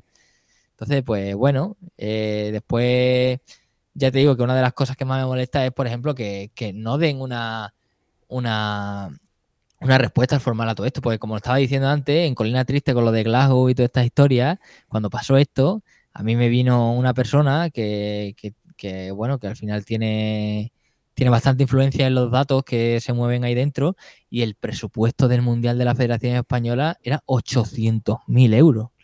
Eh, hay que hacer fuerza para gastarse 800.000 euros en dos semanas, ¿eh? Yo pienso que hay que hacer fuerza, ¿sabes? Porque Dime tú, ¿sabes? Porque eh, yo te digo que 10 corredores. Es que al final, ¿cuántas hay? ¿Tres zonas técnicas? ¿Y qué llevas? ¿10 corredores? Pues bueno, pones un técnico en cada zona técnica. Se acabó. No necesitas más. Tienes que llevar los mismos técnicos para 10 corredores que para 3. Tienes que llevar exactamente los mismos. ¿Qué más te da pagar una noche más de hotel? Eh, o una inscripción más mundial, tío. No, no, no lo entiendo, que no es dinero, tío. Que, que, que los corredores no nos pagan la federación por ir. Yo tengo eh, becas, por así llamarlo, o primas, como aquel que dice, por ir a un mundial. Y a mí se me está quitando algo que creo que me he ganado, tío. Eh, yo no puede ser que no vaya a un mundial estando el 27 del mundo y los 26 que tengo delante mía vayan al mundial y los 100 que tengo detrás vayan al mundial. Tío, que, Gale lleva a 10 tíos al mundial. ¿y nosotros qué? Estamos todo el día fardando de que somos el país con más pruebas UCI del mundo y, llevamos a dos corredores para que pinche uno y el otro averíe y, se acabó y no tengamos representación ninguna en un mundial. Que es otra cosa que también hay que tener en cuenta. Aparte, al final, yo creo que el clima que se ha construido en España en torno al maratón con esto es que mi objetivo sea ganarle a mi compañero español, ¿sabes? Que yo vaya a la Andalucía y tenga que quedar delante del, español que, esté delante mía, ¿sabes? No hay esa sensación de equipo como yo veo, por ejemplo, en Portugal, ¿sabes? Que veo a José Díaz y a Tiago y a todos los que llevan para que gane uno, ¿sabes? A, mí no me costaría ir a un mundial y que me dijeran, oye, tú todo el día rueda de Mantecón, que Mantecón es el que más opciones tiene y es el que tiene que ganar. A mí no me importa, yo hago ese trabajo, yo no, no, a mí si es por el bien de, nosotros, yo lo hago. Pero, tío, están al final lo que se crea con esto es que, estemos más divididos y que cada uno mire por su propio interés, ¿sabes? Porque a mí no me llena de nada que me vengan el día de Colina Triste y me den una palma en la espalda y me digan, joder, tío, qué putada del mundial. A mí eso no me vale para nada, ¿sabes? A mí me vale que, yo voy a estar en mi casa esperando una notificación para ver quién ha ganado el mundial en vez de estar allí, ¿sabes? Cuando creo que debería estar allí, ¿sabes? Pero bueno, al final son sus decisiones y como dije el día de la publicación, si esto va a conseguir que a mí me veten de ir a un mundial, pues bueno, prefiero irme con la verdad por delante y de no quedarme callado, como hace otra mucha gente, pensando que por quedarse callado le van a, llevar, ¿sabes? Eso es una mentira, vamos, igual de grande. Entonces yo prefiero luchar por lo que tengo y, y si no voy, pues por lo menos que sepa que me han escuchado, ¿sabes? Sí, sí, no. Eh, ya no solamente es tu caso, sino que también ha habido muchos casos sonados y personas con más Lara Loy, Lara Loy, campeona de España en élite y, y, no va al mundial. O sea, la mejor corredora de España en ese momento no la llevas al mundial, en serio. El mejor junior que tengamos no lo lleva. El que ha hecho bronce sub-23 no lo lleva y llevas al quinto o al sexto o al séptimo. Estoy poniendo ejemplos al tuntún, pero es que es verdad. Que, que, ¿Tú te crees que un chaval de 16 años va a tener ganas de seguir montando en bici si ha quedado campeón de España y han visto que han llevado el mundial al tercero? Es que, por ejemplo, Coloma salió un comunicado diciendo que él no tenía nada que ver con la Federación Española de, con lo que pasó, ¿sabes? Pero bueno, son todos sus corredores los que han ido al mundial. Entonces algo sí tendrá que ver, ¿sabes? ¿Y si no hubieran ido y hubieran sido los que hubieran ganado? ¿Qué hubiera pasado? ¿No? Pero que tú te paras a pensar y dices, joder. Pero, vuelvo, a, lo mismo de antes. la federación es una entidad privada que está subvencionada por el Estado, pero eso es aparte. Pero son entidades privadas, entonces pueden hacer lo que les dé la gana, ¿sabes? Pero a mí a día de hoy no me representan en ese sentido, porque no creo que tengan unos criterios a los que sean fieles, porque Ahí me puedes decir que para ir al campeonato del mundo tengo que correr un campeonato de Europa o correr dos copas del mundo, está entre los 100 primeros del mundo, vale. Pero si eso es así, en ningún lado pone que el campeón de España tiene que ir al, al, mundial. Y por ese lado, eh, vale, puedo llegar a entender lo de Lara. Pero entonces no entiendo lo de Mantecón tampoco, porque Mantecón no fue al europeo, ¿sabes? Entonces, si, si se tienen unos criterios, que sean estrictos, ¿sabes? No que los pueda compartir cuando a mí me dé la gana, ¿sabes? Que no quiere decir con esto, que es lo mismo que dije ayer, que no tenga que ir Mantecón o que no tenga que ir Bow, ¿sabes? Solo pienso que hay muchos corredores que sí tienen que ir. ¿Sabes? Que Víctor hizo el undécimo en el Campeonato de Europa de Maratón. ¿Sabes? Que es la mejor vara de medir que se puede tener a la hora de tener un resultado en un mundial. Si tú no te llevas al tío que ha hecho un décimo en un, en un europeo de maratón, estamos hablando que Gus Alemán es el campeón de Europa de ahora mismo, y estuvo con Víctor en toda la carrera ahí metido, ¿quién te dice que en algún momento no le puede sonreír la carrera a Víctor y Víctor está haciendo un podio en un campeonato de Europa? ¿Sabes? Y encima le tenemos, encima le tenemos que dar la gracia a la federación por llevarnos, ¿sabes? Cuando es algo que pienso que nos ganamos nosotros, ¿sabes? Que a nosotros nadie nos ha regalado nada, ¿sabes? Y tenemos que mendigar por poder ir a una carrera en la que nos gustaría hacerlo bien, ¿sabes? Y encima no nos dejan pagarlo, siquiera si nosotros queremos tener esa plaza, que nos, por lo menos que nos dejaran pagárnosla nosotros mismos, ¿sabes? Porque a mí, por ejemplo, mi equipo me lo puede pagar, ¿sabes? Entonces, son cosas que, que, no lo entiendo, ¿sabes? Porque, porque para un mundial de gravel, cada uno sí se lo puede pagar y compra y le dan la equipación y sí puedes correr, ¿no? Y el de maratón no. ¿Me explicas cuál es la diferencia? No lo entiendo cuál es la diferencia, ¿sabes? Pero bueno, al final son ellos los que mandan y los que ponen. Esto es como cuando te peleabas con el profesor de clase, ¿no? Sabías quién tenía razón siempre, ¿no? El profesor, ¿no? Pues ya está, tío. O con tu madre, ¿no? Que sabes que al final siempre sales perdiendo, tío. Eh, pues ya ves. Sí, no, pero yo algo que quiero remarcar y es algo que, que dijiste esto ayer y yo, yo no estoy en contra de nadie, nada, pero quiero también eh, que hablemos, que tú decías, tenemos un seleccionador que no va a las carreras, que no sabe quién es mejor o quién es peor, porque igual que hablamos ayer, tú en el Campeonato de España hiciste cuarto, ¿vale? Que tú lo ves y dices, vale, es cuarto, pero si a lo mejor el seleccionador está allí, ve la exhibición que a lo mejor diste, que no que, es lo que hemos hablado antes, que no quiere decir que estés más fuerte o menos fuerte que Mantecón o que Roberto o que Miguel, que a lo mejor hubieras quedado cuarto igual, ¿vale? Pero ve, ¿cómo ha sido esa situación? ¿Quiénes son los que mejores están? Va durante todo el año viendo las carreras, coño, pues mira, este lo está haciendo bien, está haciendo mal pues a lo mejor sí que se puede guiar un poco por decir, venga, voy a hacer esto, esto y esto. Pero sí que es cierto que, perdona que te corde, antes, el año pasado yo, eh, hablo del desconocimiento, pero de la sensación que tengo. Mantecón, eh, y mira que me llevo bien con Mantecón, no fue el mejor año que tuvo. O sea, todas las carreras que iba, no era una persona que dijeras, en la puta hostia, está ganando todo, no sé qué, no sé cuánto. Llegó al Campeonato de España y lo ganó, y fue al Mundial.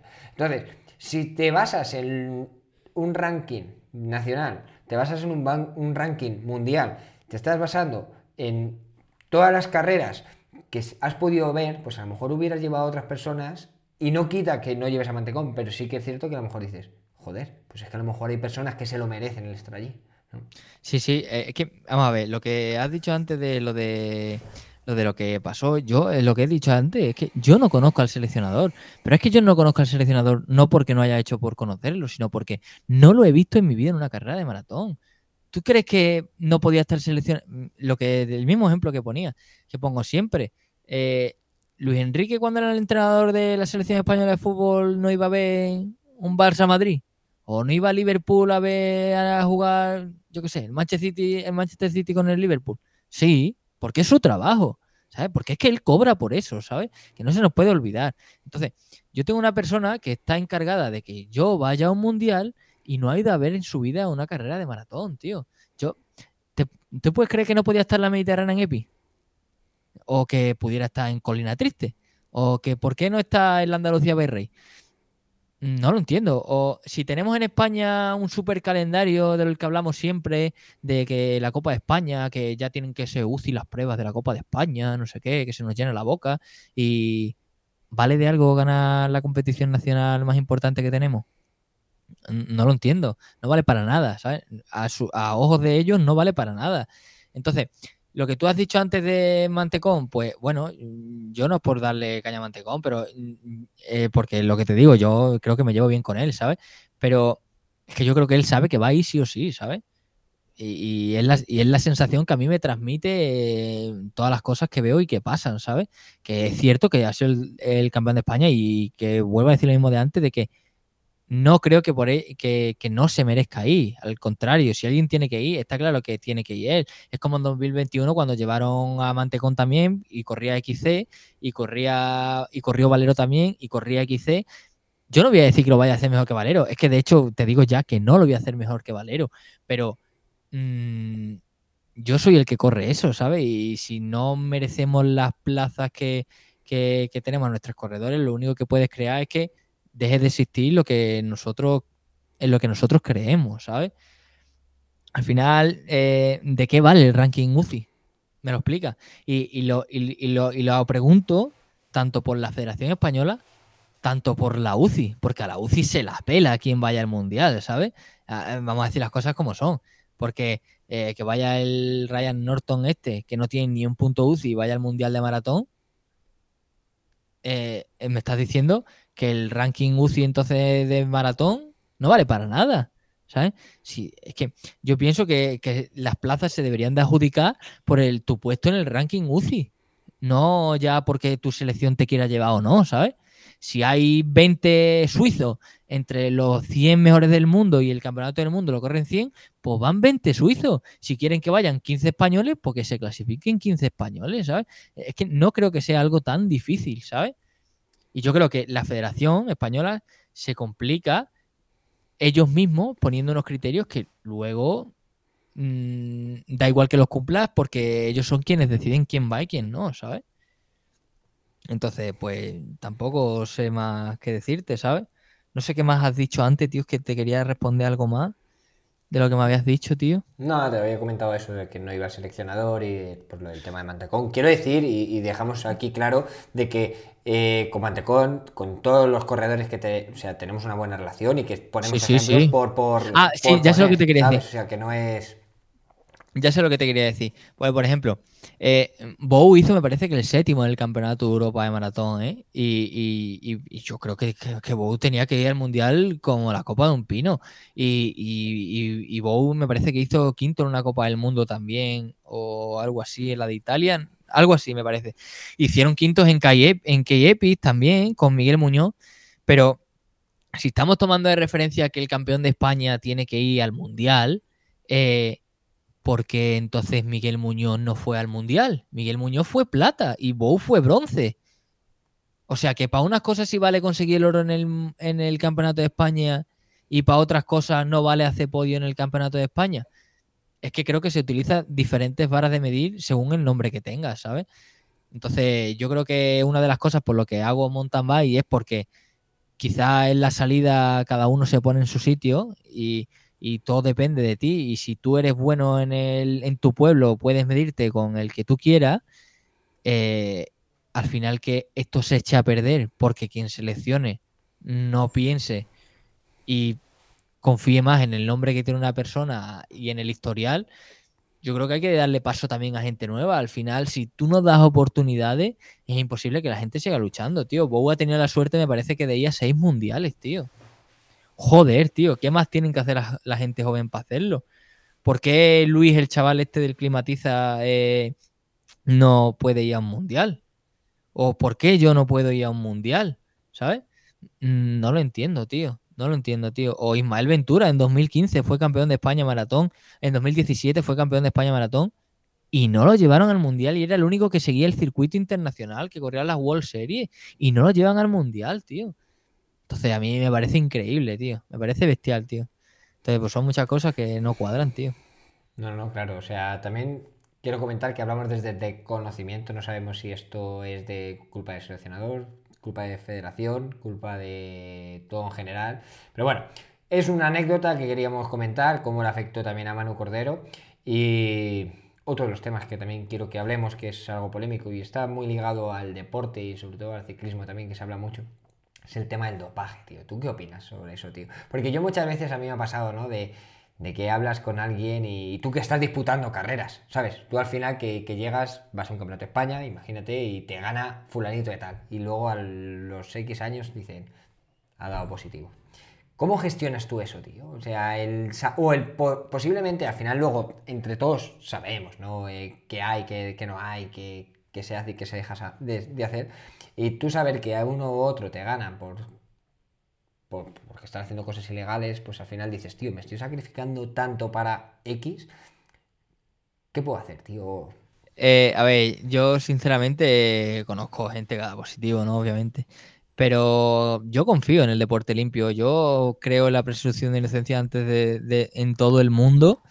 Porque, ¿sabes lo que ha pasado, tío? Que a mí me ha pasado que yo tengo. Pienso que tengo amigos en todos lados, ¿sabes? Eh, y como tengo confianza contigo, pues tú imagínate que a ti mañana te llegan y te dicen: No, es que Manu Cordero es un dopado, ¿sabes? A ti te llegan y te dicen eso. Pues a eso le ha pasado un colega mío que le han llegado y le han dicho, oye, tío, por Mano Cordero este es un dopado. Y ha cogido mi colega y le ha dicho, pero tú sabes lo que entrena Mano Cordero. Tú te has metido en el Strava de Mano Cordero y dice, Mano Cordero corre una maratón todos los días, ¿sabes? Tú has visto lo que entrena, tú has visto las series que hace, tú has visto... Es que es muy fácil decir que alguien se dopa en ese sentido, ¿sabes? Es muy fácil tirar el trabajo que hay detrás de alguien y no sabemos lo que puede doler psicológicamente a una persona eso, ¿sabes?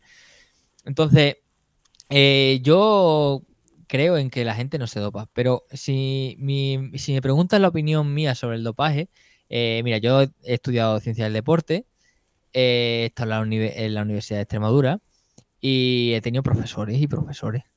Y, yo he tenido un profesor de fisiología del ejercicio, eh, bueno, que estado implicado en algunas tramas de, de dopaje del ciclismo español, ¿sabes? Y, y tú te pones a hablar de dopaje con esa persona y esa persona te dice que el dopaje debería ser legal, ¿sabes? Y, él lo ve desde su punto de vista fisiológico de que algunas cosas deberían ser legales y otras obviamente no, porque ya se juega con la salud de las personas. Pero yo no creo que el dopaje deba ser legal en ninguna de las posibilidades posibles, porque hace que el resultado determine de tu, venga determinado por tu posición económica. Es decir, yo no gano porque no me puedo permitir doparme, ¿sabes? Entonces, yo creo que el dopaje para mí no tiene perdón ninguno porque está haciendo trampa, ¿sabes? Porque si no es legal, no es legal para todos. Y si fuera legal, sería legal para todos, pero le quitaría la gracia al deporte de que dependiera de tu situación económica, porque si tú te puedes pagar al mejor médico, al mejor planificador de, yo qué sé, de hormonas, eso va a determinar tu resultado. Y si yo no me lo puedo permitir, yo nunca te puedo ganar. Entonces, si a mí me pregunta el dopaje si puede ser legal o no, para mí yo te digo que no, ¿sabes? Eh, hombre, obviamente hay recoveries y cosas que, por ejemplo, dices tú proteína, no sé qué, no sé cuánto, pero, por ejemplo, que tú des dopaje por un medicamento, a mí me parece algo excesivo, ¿no? También, ¿no? Que creo que el ciclismo es la disciplina que más se deja pisotear por el dopaje porque Sergio Ramos ha llegado a una final de una Champions y le han dicho de pasar un control antidopaje y el tío se ha duchado con todo su huevo gordo y, ahí no se ha tomado ninguna de ninguna sanción. Hazlo en ciclismo. Hazlo en ciclismo, que te pega dos años sin correr, ¿sabes? Entonces, yo pienso que los ciclistas somos los primeros que nos dejamos pisotear en ese sentido porque a tú a cualquier persona que le nombre ciclismo te va a decir dopaje y es una realidad. Porque yo aquí en mi pueblo me pasa, ¿sabes? Que a la gente le dice ciclismo y es lo primero que te pregunta, ¿y tú te dopas? ¿Sabes? Es lo primero, por la historia tan negra que tenemos. Pero yo creo que somos los propios ciclistas los que queremos que esa historia se limpie, que es bastante difícil, tiene que pasar muchos años para que eso pase, pero somos los primeros que queremos que eso se limpie para decir que lo que hacemos lo hacemos de la manera más legal posible, ¿sabes? O sea, yo lo que iba un poco es te, voy a poner un ejemplo, ¿no? Un ciclista que ya ha dado positivo, ¿vale? Vuelve a correr y vuelve volando, ¿vale? Entonces, a ti no te dan sospechas de que puede seguir haciéndolo, puede hacer tal, y, que tú digas, llego un campeonato de España, me he estado preparando en altura, estoy haciendo esto, estoy haciendo lo otro, ta, ta, ta, llego aquí, pum, quedo segundo, detrás de este tío que se ha dopado. De este tío que sabemos que hace años lo ha hecho. Y a ti no se te pasa por la cabeza decir, es que lo ha vuelto a hacer. No se te pasa por la cabeza el decir, me cago en mi puta madre, porque este tío si se ha dopado tiene que seguir corriendo. O sea, no lo sé. Sí, esto es como los coches cuando le tocan la centralita, ¿sabes? Y ya corre más, ¿sabes? Eh, ahí se queda un recuerdo en ese mapa motor que nunca se olvida. Y eso pasa a la gente cuando se dopa. Hay una mejora sustancial que, que si tú sigues entrenando, eso no se pierde, ¿sabes? Eso es una realidad. Pero, pero claro, yo quiero pensar que la gente tiene remordimiento y, muchas, muchas veces vuelven solo por limpiar su nombre, ¿sabes? Quiero pensar eso, ¿sabes? Eh, me cuesta mucho creer que, que, la gente siga siendo reiterada. Y hay gente que lo ha sido, obviamente, y lo sigue siendo y lo seguirá siendo. Pero a mí esa gente no me representa. Es que para mí esa gente no hace deporte. A mí esa gente es como cuando lo de los típicos de las carreras populares, estos no. Han dicho que hay un control antidopaje al final de la carrera y se han retirado no sé cuántos, ¿sabes? Dices tú, pero ¿qué necesidad tiene? El problema es que se ha creado el dopaje solo para ser el mejor de tu casa, ¿sabes? Como aquel que dice, o el mejor de tu pueblo, o. Pues dime tú qué necesidad tiene un máster de doparse. Eh, dime tú qué necesidad tiene de, de invertir ese dinero en eso para ganar en su grupo de edad, tío. Es que no, es que eso ya no es deporte, ni es por lo que tú empiezas a hacer deporte. Ahí te empieza a comer, yo pienso que el ego y, eh, muchas más cosas que, no representan los valores del deporte, ¿sabes? Ese esfuerzo, eso. Yo no sería capaz de doparme y, de estar tranquilo diciendo, he hecho trampa, ¿sabes? No, no va conmigo. A mí si me ganas porque eres mejor, pues, ole tú, tío, eres mejor, ¿sabes? Y yo quiero pensar que si sigo entrenando voy a ser mejor que tú. Entonces, no sé, tío, no. Es que es un tema que cada uno te va a dar un punto de vista, porque ya te digo que yo viendo lo de mi profesor y esto es lo que decía, sé de mucha gente que piensa que debería ser legal, ¿sabes? Y eh, conozco mucha gente del mundo del fitness que dicen que o haces eso o no llega. Yo no quiero creer que si no haces eso no llega, ¿sabes? Pero bueno, eso ya está dentro de cada uno y cada uno tiene su opinión. Pero obviamente a mí alguien que se dopa, pues para mí pierde todo el respeto del mundo, ¿sabes? Las cosas como son. Yo no, todo el mundo es consecuente con sus actos que, hace, ¿sabes? Es como cuando uno le pone los, los cuernos a su novia, ¿no? Tú en el momento que te vas a liar con la otra sabes perfectamente que tienes novia, ¿sabes? A mí no me cuentes películas, ¿sabes? Por muy borracho que vayas, tío. por muy borracho que vayas, tú sabes perfectamente lo que tienes en casa, ¿sabes? Así que esa es mi opinión sobre eso, ¿sabes? Joder, te, te, te iba... Ah, vale, me ha venido otra vez a la mente. Eh, lo que has comentado tú, ¿no? El hecho de doparse, te voy a dar un poquito mi opinión y decir, ah, es que ¿para qué te dopas? Para ser máster o para ser tal. Y yo opino lo mismo que tú, ¿no? Para ser máster o incluso para correr a tu nivel, ¿eh? O sea, para, el hecho de decir, ¿para qué te dopas? Para correr en un eh, equipo de ciclismo de eh, maratón, por ejemplo, que va, o de XCO incluso te pongo, en lo que ¿qué puede suponer, tío, para, para, ti económicamente? ¿no? Porque yo puedo entender que un World Tour que dices, mira, tío, estoy en el paso ese de decir, o lo hago o me voy a quedar en el camino o realmente voy a pasar a, superar, yo qué sé, las tres cifras, voy a ganar un dineral y ojo, y si no me pillan, tío, pues mira, son dos, tres años que me tiro y si luego me pillan, yo qué sé, ya veremos, ¿no? Pero gente, tío, que lo hace a, nuestro nivel, ¿no? O sea, es como si yo ahora mismo de repente me cojo, me dopo y tío, tú, voy a dopar, que solamente quiero ganar a Cordero, tío, que le den por culo, que, que, también es, como todo. ¿eh? Eh, no, no, no. O sea, ojalá, pero, pero sé que no puedo porque no soy capaz de, hacer tantas horas, tío. Pero a lo que voy es que no solamente también es el hecho de doparse, ¿no? Que mucha gente dice la gente, es que este culturista está súper tocho y es que es porque se dopa y tal. Pero no, no, es que tiene muchas horas de gimnasio, igual que en el ciclismo, tiene muchas horas de tal. Porque no quiere decir que si yo me dope, voy a ganarte a ti o voy a ganar al otro. No, tengo que entrenar, tengo que hacer cosas, tengo que hacer ta, ta, ta, ta. Pero bueno, yo a lo que voy es el hecho ese, ¿no? De que al final tú te sacrificas, tú haces tal y que realmente sepas que uno te está ganando por eso y que a ti a lo mejor te quite un puesto de un podio, no te quite un no sé qué, no sé cuánto y digas, ah, la puta, tío, lo que podía haber conseguido, o tal. Pero bueno, también yo creo que es algo con lo que tienes que vivir, ¿no? Y con lo que... Eso está ahí siempre. Y, todos se arrepienten, ¿eh? Eso ya te lo digo yo, que se arrepienten. Porque a ti, tú imagínate que te llegue a tu casa, yo qué sé, una, no sé, una notificación diciéndote, campeón, que te has colado, ¿sabes? Porque es otra cosa que, por ejemplo, mucha gente no sabe de lo de los controles antidopaje. Eh, a ti nunca te dicen que eres negativo. Nunca, ¿eh? eh, eh tú cuando te hacen, por ejemplo, el de orina, cuando te hacen un control, un análisis después de un post carrera o antes de carrera, cuando te hacen un análisis de orina, tú haces una muestra A y una muestra B. Eh, los dos se meten en unos frascos. Antes eran de cristal, ahora han cambiado el sistema después de la que se lió con lo de Rusia. eh, ahora son de plástico y eso tiene un cierre que no se puede abrir, solo se puede abrir con una máquina especial. Entonces, eh, guardan la muestra que es la que analizan en ese momento y tú ahí eres negativo, ¿vale? Pero como la, las drogas van por delante de los test, eh, la muestra B se analiza dentro de 10 años. Entonces, por eso a ti nunca te dicen que eres negativo, ¿sabes? Porque esas muestras B se analizan dentro de 10 años, que es lo que, lo que prescribe, y, ahí es realmente cuando eres negativo, pero por eso a ti nunca te van a decir que eres negativo. A ti solo te va a llegar la notificación de si eres positivo, nunca de si eres negativo, ¿sabes?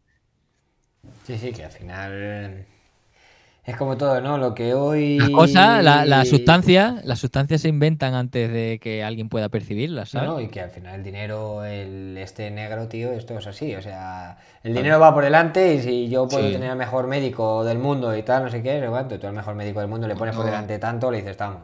Es lo que ¿Cuánto, ¿Cuánto tiempo lleva existiendo el alcohol y el control de alcoholemia en los coches no lleva tanto tiempo? ¿Sabes? Es un ejemplo bueno que se puede tener, o el tema del cannabis, de la cocaína, todas estas cosas, ¿sabes? Pues todas esas cosas son... Es el ejemplo de que las drogas van siempre por delante de algo que las pueda encontrar, ¿sabes?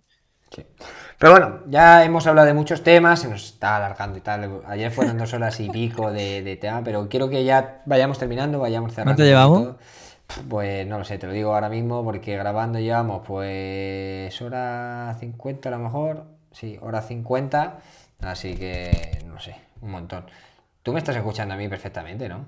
Yo perfectamente, no me jodas que la has liado otra vez. No, no, no. O sea, ¿qué pasa? que, en el programa que estoy como haciendo el backup este, eh, supuestamente marca como que se me está escuchando, pero luego en el programa el otro sí. Entonces, bueno, espero que no pase, si no, tío, eh, tendremos que quedar algún día para hacerlo, pero bueno. Creo que no va a haber problema, ¿eh? Creo que no va a haber problema. A lo que voy. Em, ayer te preguntaba unas preguntas cortas, carreras por etapas o de un día. ¿Tú qué prefieres, tío? Eh, yo carreras por etapas siempre. Al final con el tiempo me da cuenta de que un error en una carrera por etapas, en una carrera por etapas puede ser menos determinante que una de un día. Y las de un día no se me llegan a dar tan bien, tío. Hay, hay gente que anda muchísimo las de un día y que por etapas se viene abajo. Y a mí por etapas yo con el paso de los días siempre voy a más y aparte que me gusta más el tema de la convivencia, de, de todos los días previos que hay antes de una carrera por etapa, el cómo se vive diferentes etapas, que se prueba de muchas maneras diferentes. Y bueno, me gustan más las carreras por etapas, sí. Vale. También, eh, ¿individual o carreras en parejas, tío? Individual, tío. Yo no quiero que nadie cargue con mi muerto, tío. es cierto que eh, si me dices de correr por pareja, prefiero mil veces ser el malo de la pareja, porque sé cuál es mi capacidad de sufrimiento y sé que soy capaz de estar ahí, me pongas aquí, me pongas por delante. De hecho, en Andalucía le dije a Tiago que se quería correr conmigo, pero no la han dejado correr conmigo. ¿No? Y no, no, no la han dejado. Por misma, ¿no? Sí, por el tema de BH. Y, y bueno, ya te digo que me gusta ser el malo de la pareja, de hecho, porque sé que soy un sufridor y que me agarra y una rueda y que soy capaz de hacer lo que sea por... A mí para que me suelte alguien me tengo que matar yo primero. Y, y aparte que cuando soy yo el bueno, no, no tolero, tío, el esperar, tío. No, no, no, no. Me cuesta muchísimo, te ¿sabes? Te cuesta ver que estás perdiendo la carrera, ¿no? sí, aparte que cuando. Si llevas una buena pareja, eh, se lleva mucho mejor. Pero cuando tú llevas una pareja que es tu enemigo número uno, ¡fuah, tío! Yo odio las carreras por pareja en las que corres con una pareja que el objetivo es reventarte a ti, tío. Deja de perder todo el sentido que tiene correr por pareja para mí, ¿sabes?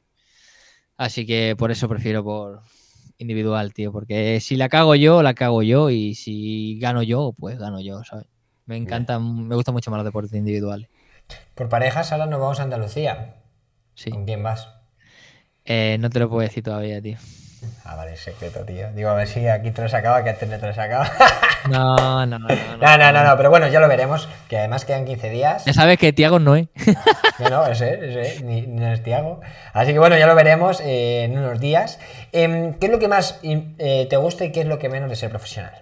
Profesional. lo que menos me gusta, pues yo qué sé, tío, todo lo que me pierdo, ¿no, tío? En plan eh, que en realidad no me pierdo nada, porque no se puede estar, el dicho este que se dice, no se puede estar misa y replicando, ¿no?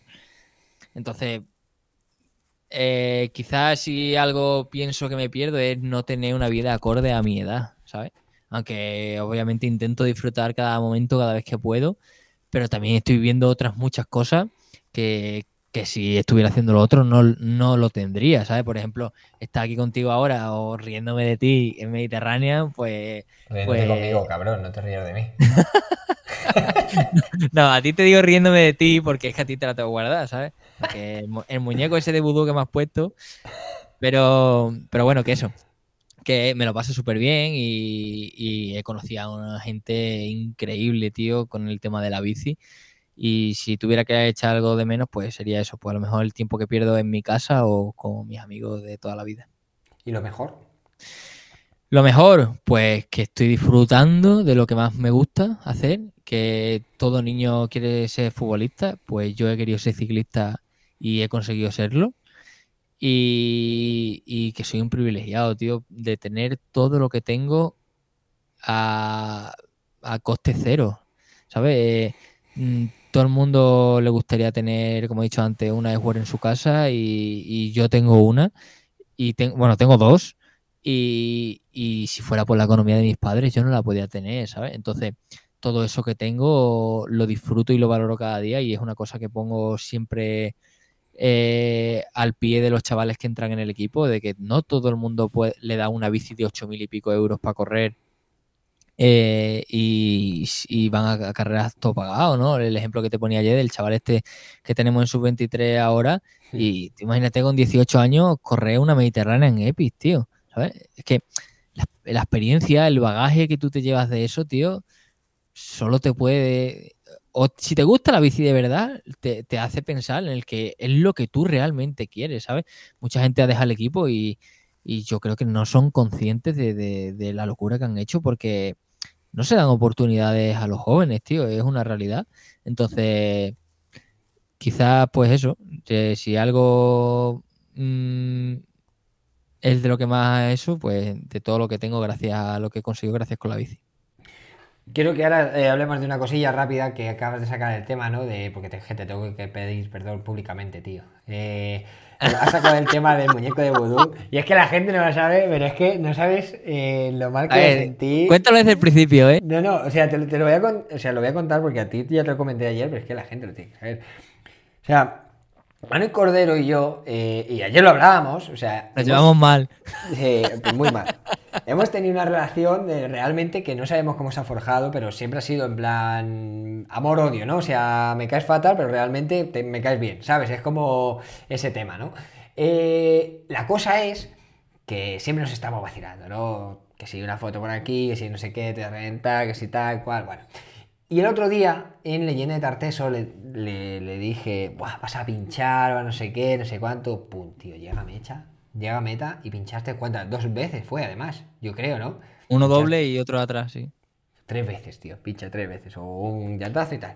Pero es que el otro día estamos en Mediterráneo en Epic y le digo, no sé, claro, por lo típico, ¿no? Que me está vacilando, me está diciendo algo, tal, no sé qué, y yo le dije, hijo puta, en la primera curva de Mediterráneo Epic, o sea, vas a pinchar y no vas a poder tal. Llega eh, la primera curva de Mediterráneo Epic, sale del, de la crono y, coge. O sea, yo lo, peor de todo es que no lo vi, pero de esto que estoy grabando y tal, voy a ver la meta porque iba a grabar a los primeros y de repente veo a Manu Cordero parado ahí y digo, ¿qué coño hace? Se ha salido hace 10 minutos, ¿sabes? Y ya me dice, el puto pedal, no sé qué, no sé cuánto. Y digo, me cago en hostia, tío, qué mala suerte. O sea, no sabes lo mal que me sentí. O sea, yo de hecho se lo dije luego a Antun, a estos chicos de bicicleta y demás. Dije, tío, qué mal me he sentido. O sea, no sé si es que realmente soy un puto brujo o qué, digo, pero me he sentido fatal, tío, no te veáis, ¿sabes? O sea, sé que no me culpa, pero que, que dije, no, no, hombre, tío, Ni mucho menos, tío. Pues sí, yo sé que me lo dices de coña, yo sé que no quieres el mal para mí, o eso quiero creer, pero, pero no, nada, yo sé que me lo dices en plan coña, igual que yo, todas las bromas que te hago, está clarísimo, hombre. Sí, hombre, joder, pero quería nada eso, pues que también la gente lo supiera que al final eh, se dieron esas circunstancias, tío, que dije, me cago en la hostia, tío. Pero bueno, em, vamos a ver qué hemos tenido por aquí.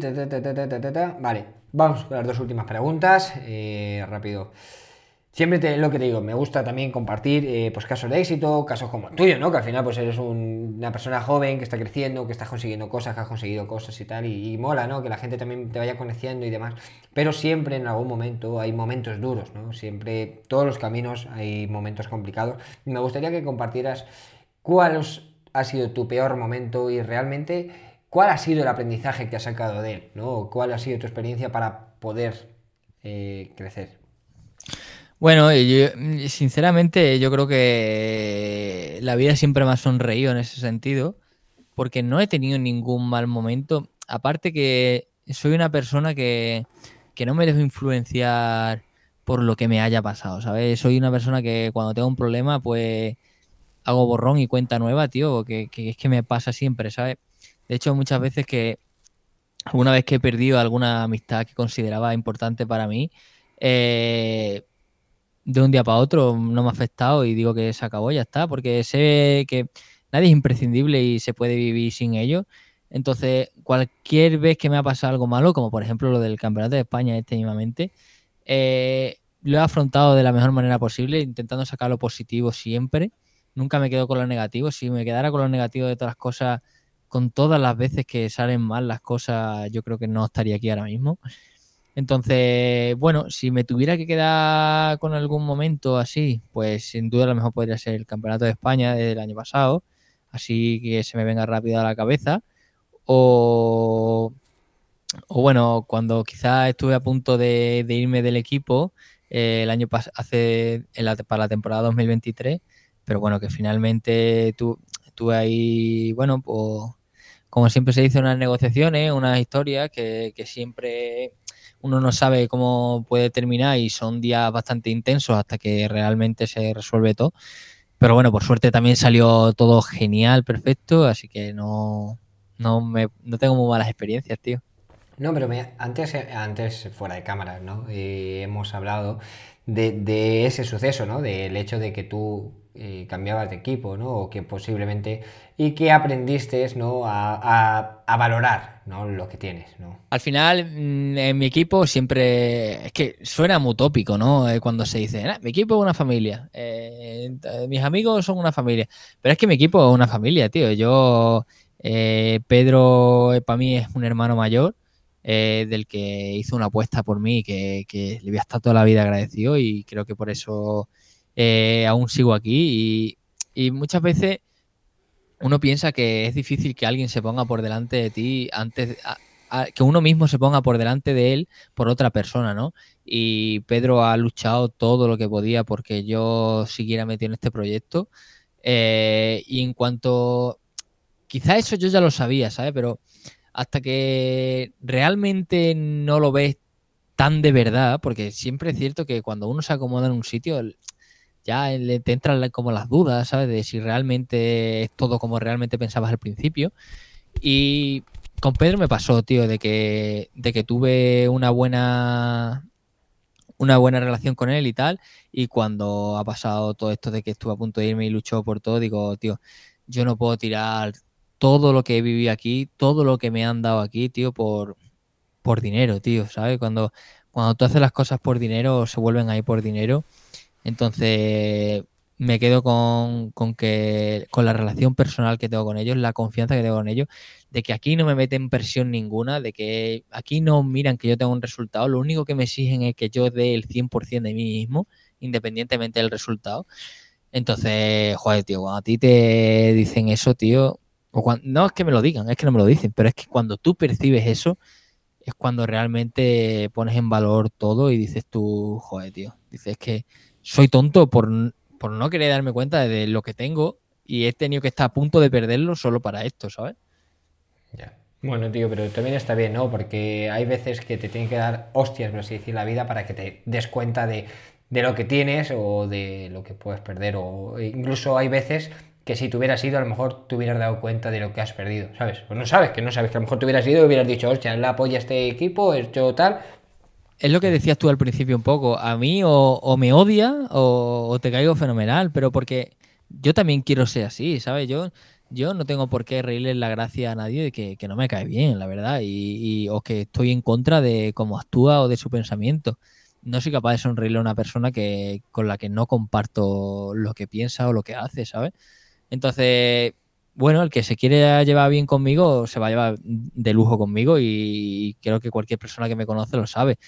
pero obviamente hay cosas por las que no pretendo pasar, hay cosas que yo no puedo ir de justiciero por la vida haciendo mal a nadie, ¿no? Pero sí, sí puedo intentar que a alguien le vaya bien si le está yendo mal, ¿no? De hecho, a Lobato cuando lo fichamos hace dos años era porque iba a dejar la bici. Y yo hablé con Pedro y digo, mira, tal, Lobato va a dejar la bici y tal. Pues bueno, yo lo conozco de toda la vida, desde los 15 años que montaban bici y tal. Y al final lo acogimos aquí en casa y fíjate, ha seguido corriendo y bueno, pues fíjate, si podemos ayudar a las personas a seguir creciendo, pues lo vamos a hacer y yo ya te digo que intento ayudar a todo el mundo que puedo, 100%, ¿sabes? Que siempre lo la, la, verdad es que, que, es así, yo lo vivo desde fuera y joder, que tú, con lo que pasó ayer con el propio podcast, ¿no? Fuiste el primero que dijiste, tío, vamos a hacerlo, porque otro hubiera dicho tú, que te den por culo, haberte planeado o haberlo hecho bien y ya está, ¿sabes? Pero sí que es cierto que tú pusiste todo de tu parte para decir, oye, lo grabamos otra vez de nuevo. Y ya está. Y nada, última pregunta, quería decirte, Manu Cordero, si ahora mismo en vez de esta persona tan bella que tienes enfrente, tuvieras al Manu Cordero de hace cinco años, ¿qué es lo que le dirías, tío? ¿Qué consejo le darías para que, con toda la experiencia que ya tienes, a ver? Es que eso sí que lo tengo bastante claro. Pues le diría que eso, que, que, aprendiera mucho más de los momentos que, hay para aprender, ¿sabes? De, cada vez que has aprovechado de estar con un gran corredor, de, aplicarte lo mismo que se aplican ellos a sí mismos, esa disciplina, ese trabajo, ese sacrificio que se hace. Y es una cosa que me aplico mucho a mí mismo. De hecho, mira, fíjate, hablando con Mantecón después de la crono, del tema este que me pasó, eh, fíjate, perdí 7 minutos, 8 minutos y cuando salí, eh, fíjate, fui con Sigual, con, bueno, con Sigual no puedo decir que fui, pero fui con, fui con, con Stijan, con, con Stose, con Stussman y, y, claro, cuando vas con ellos, ves realmente como ellos plantean la, una contrarreloj de una hora, ¿sabes?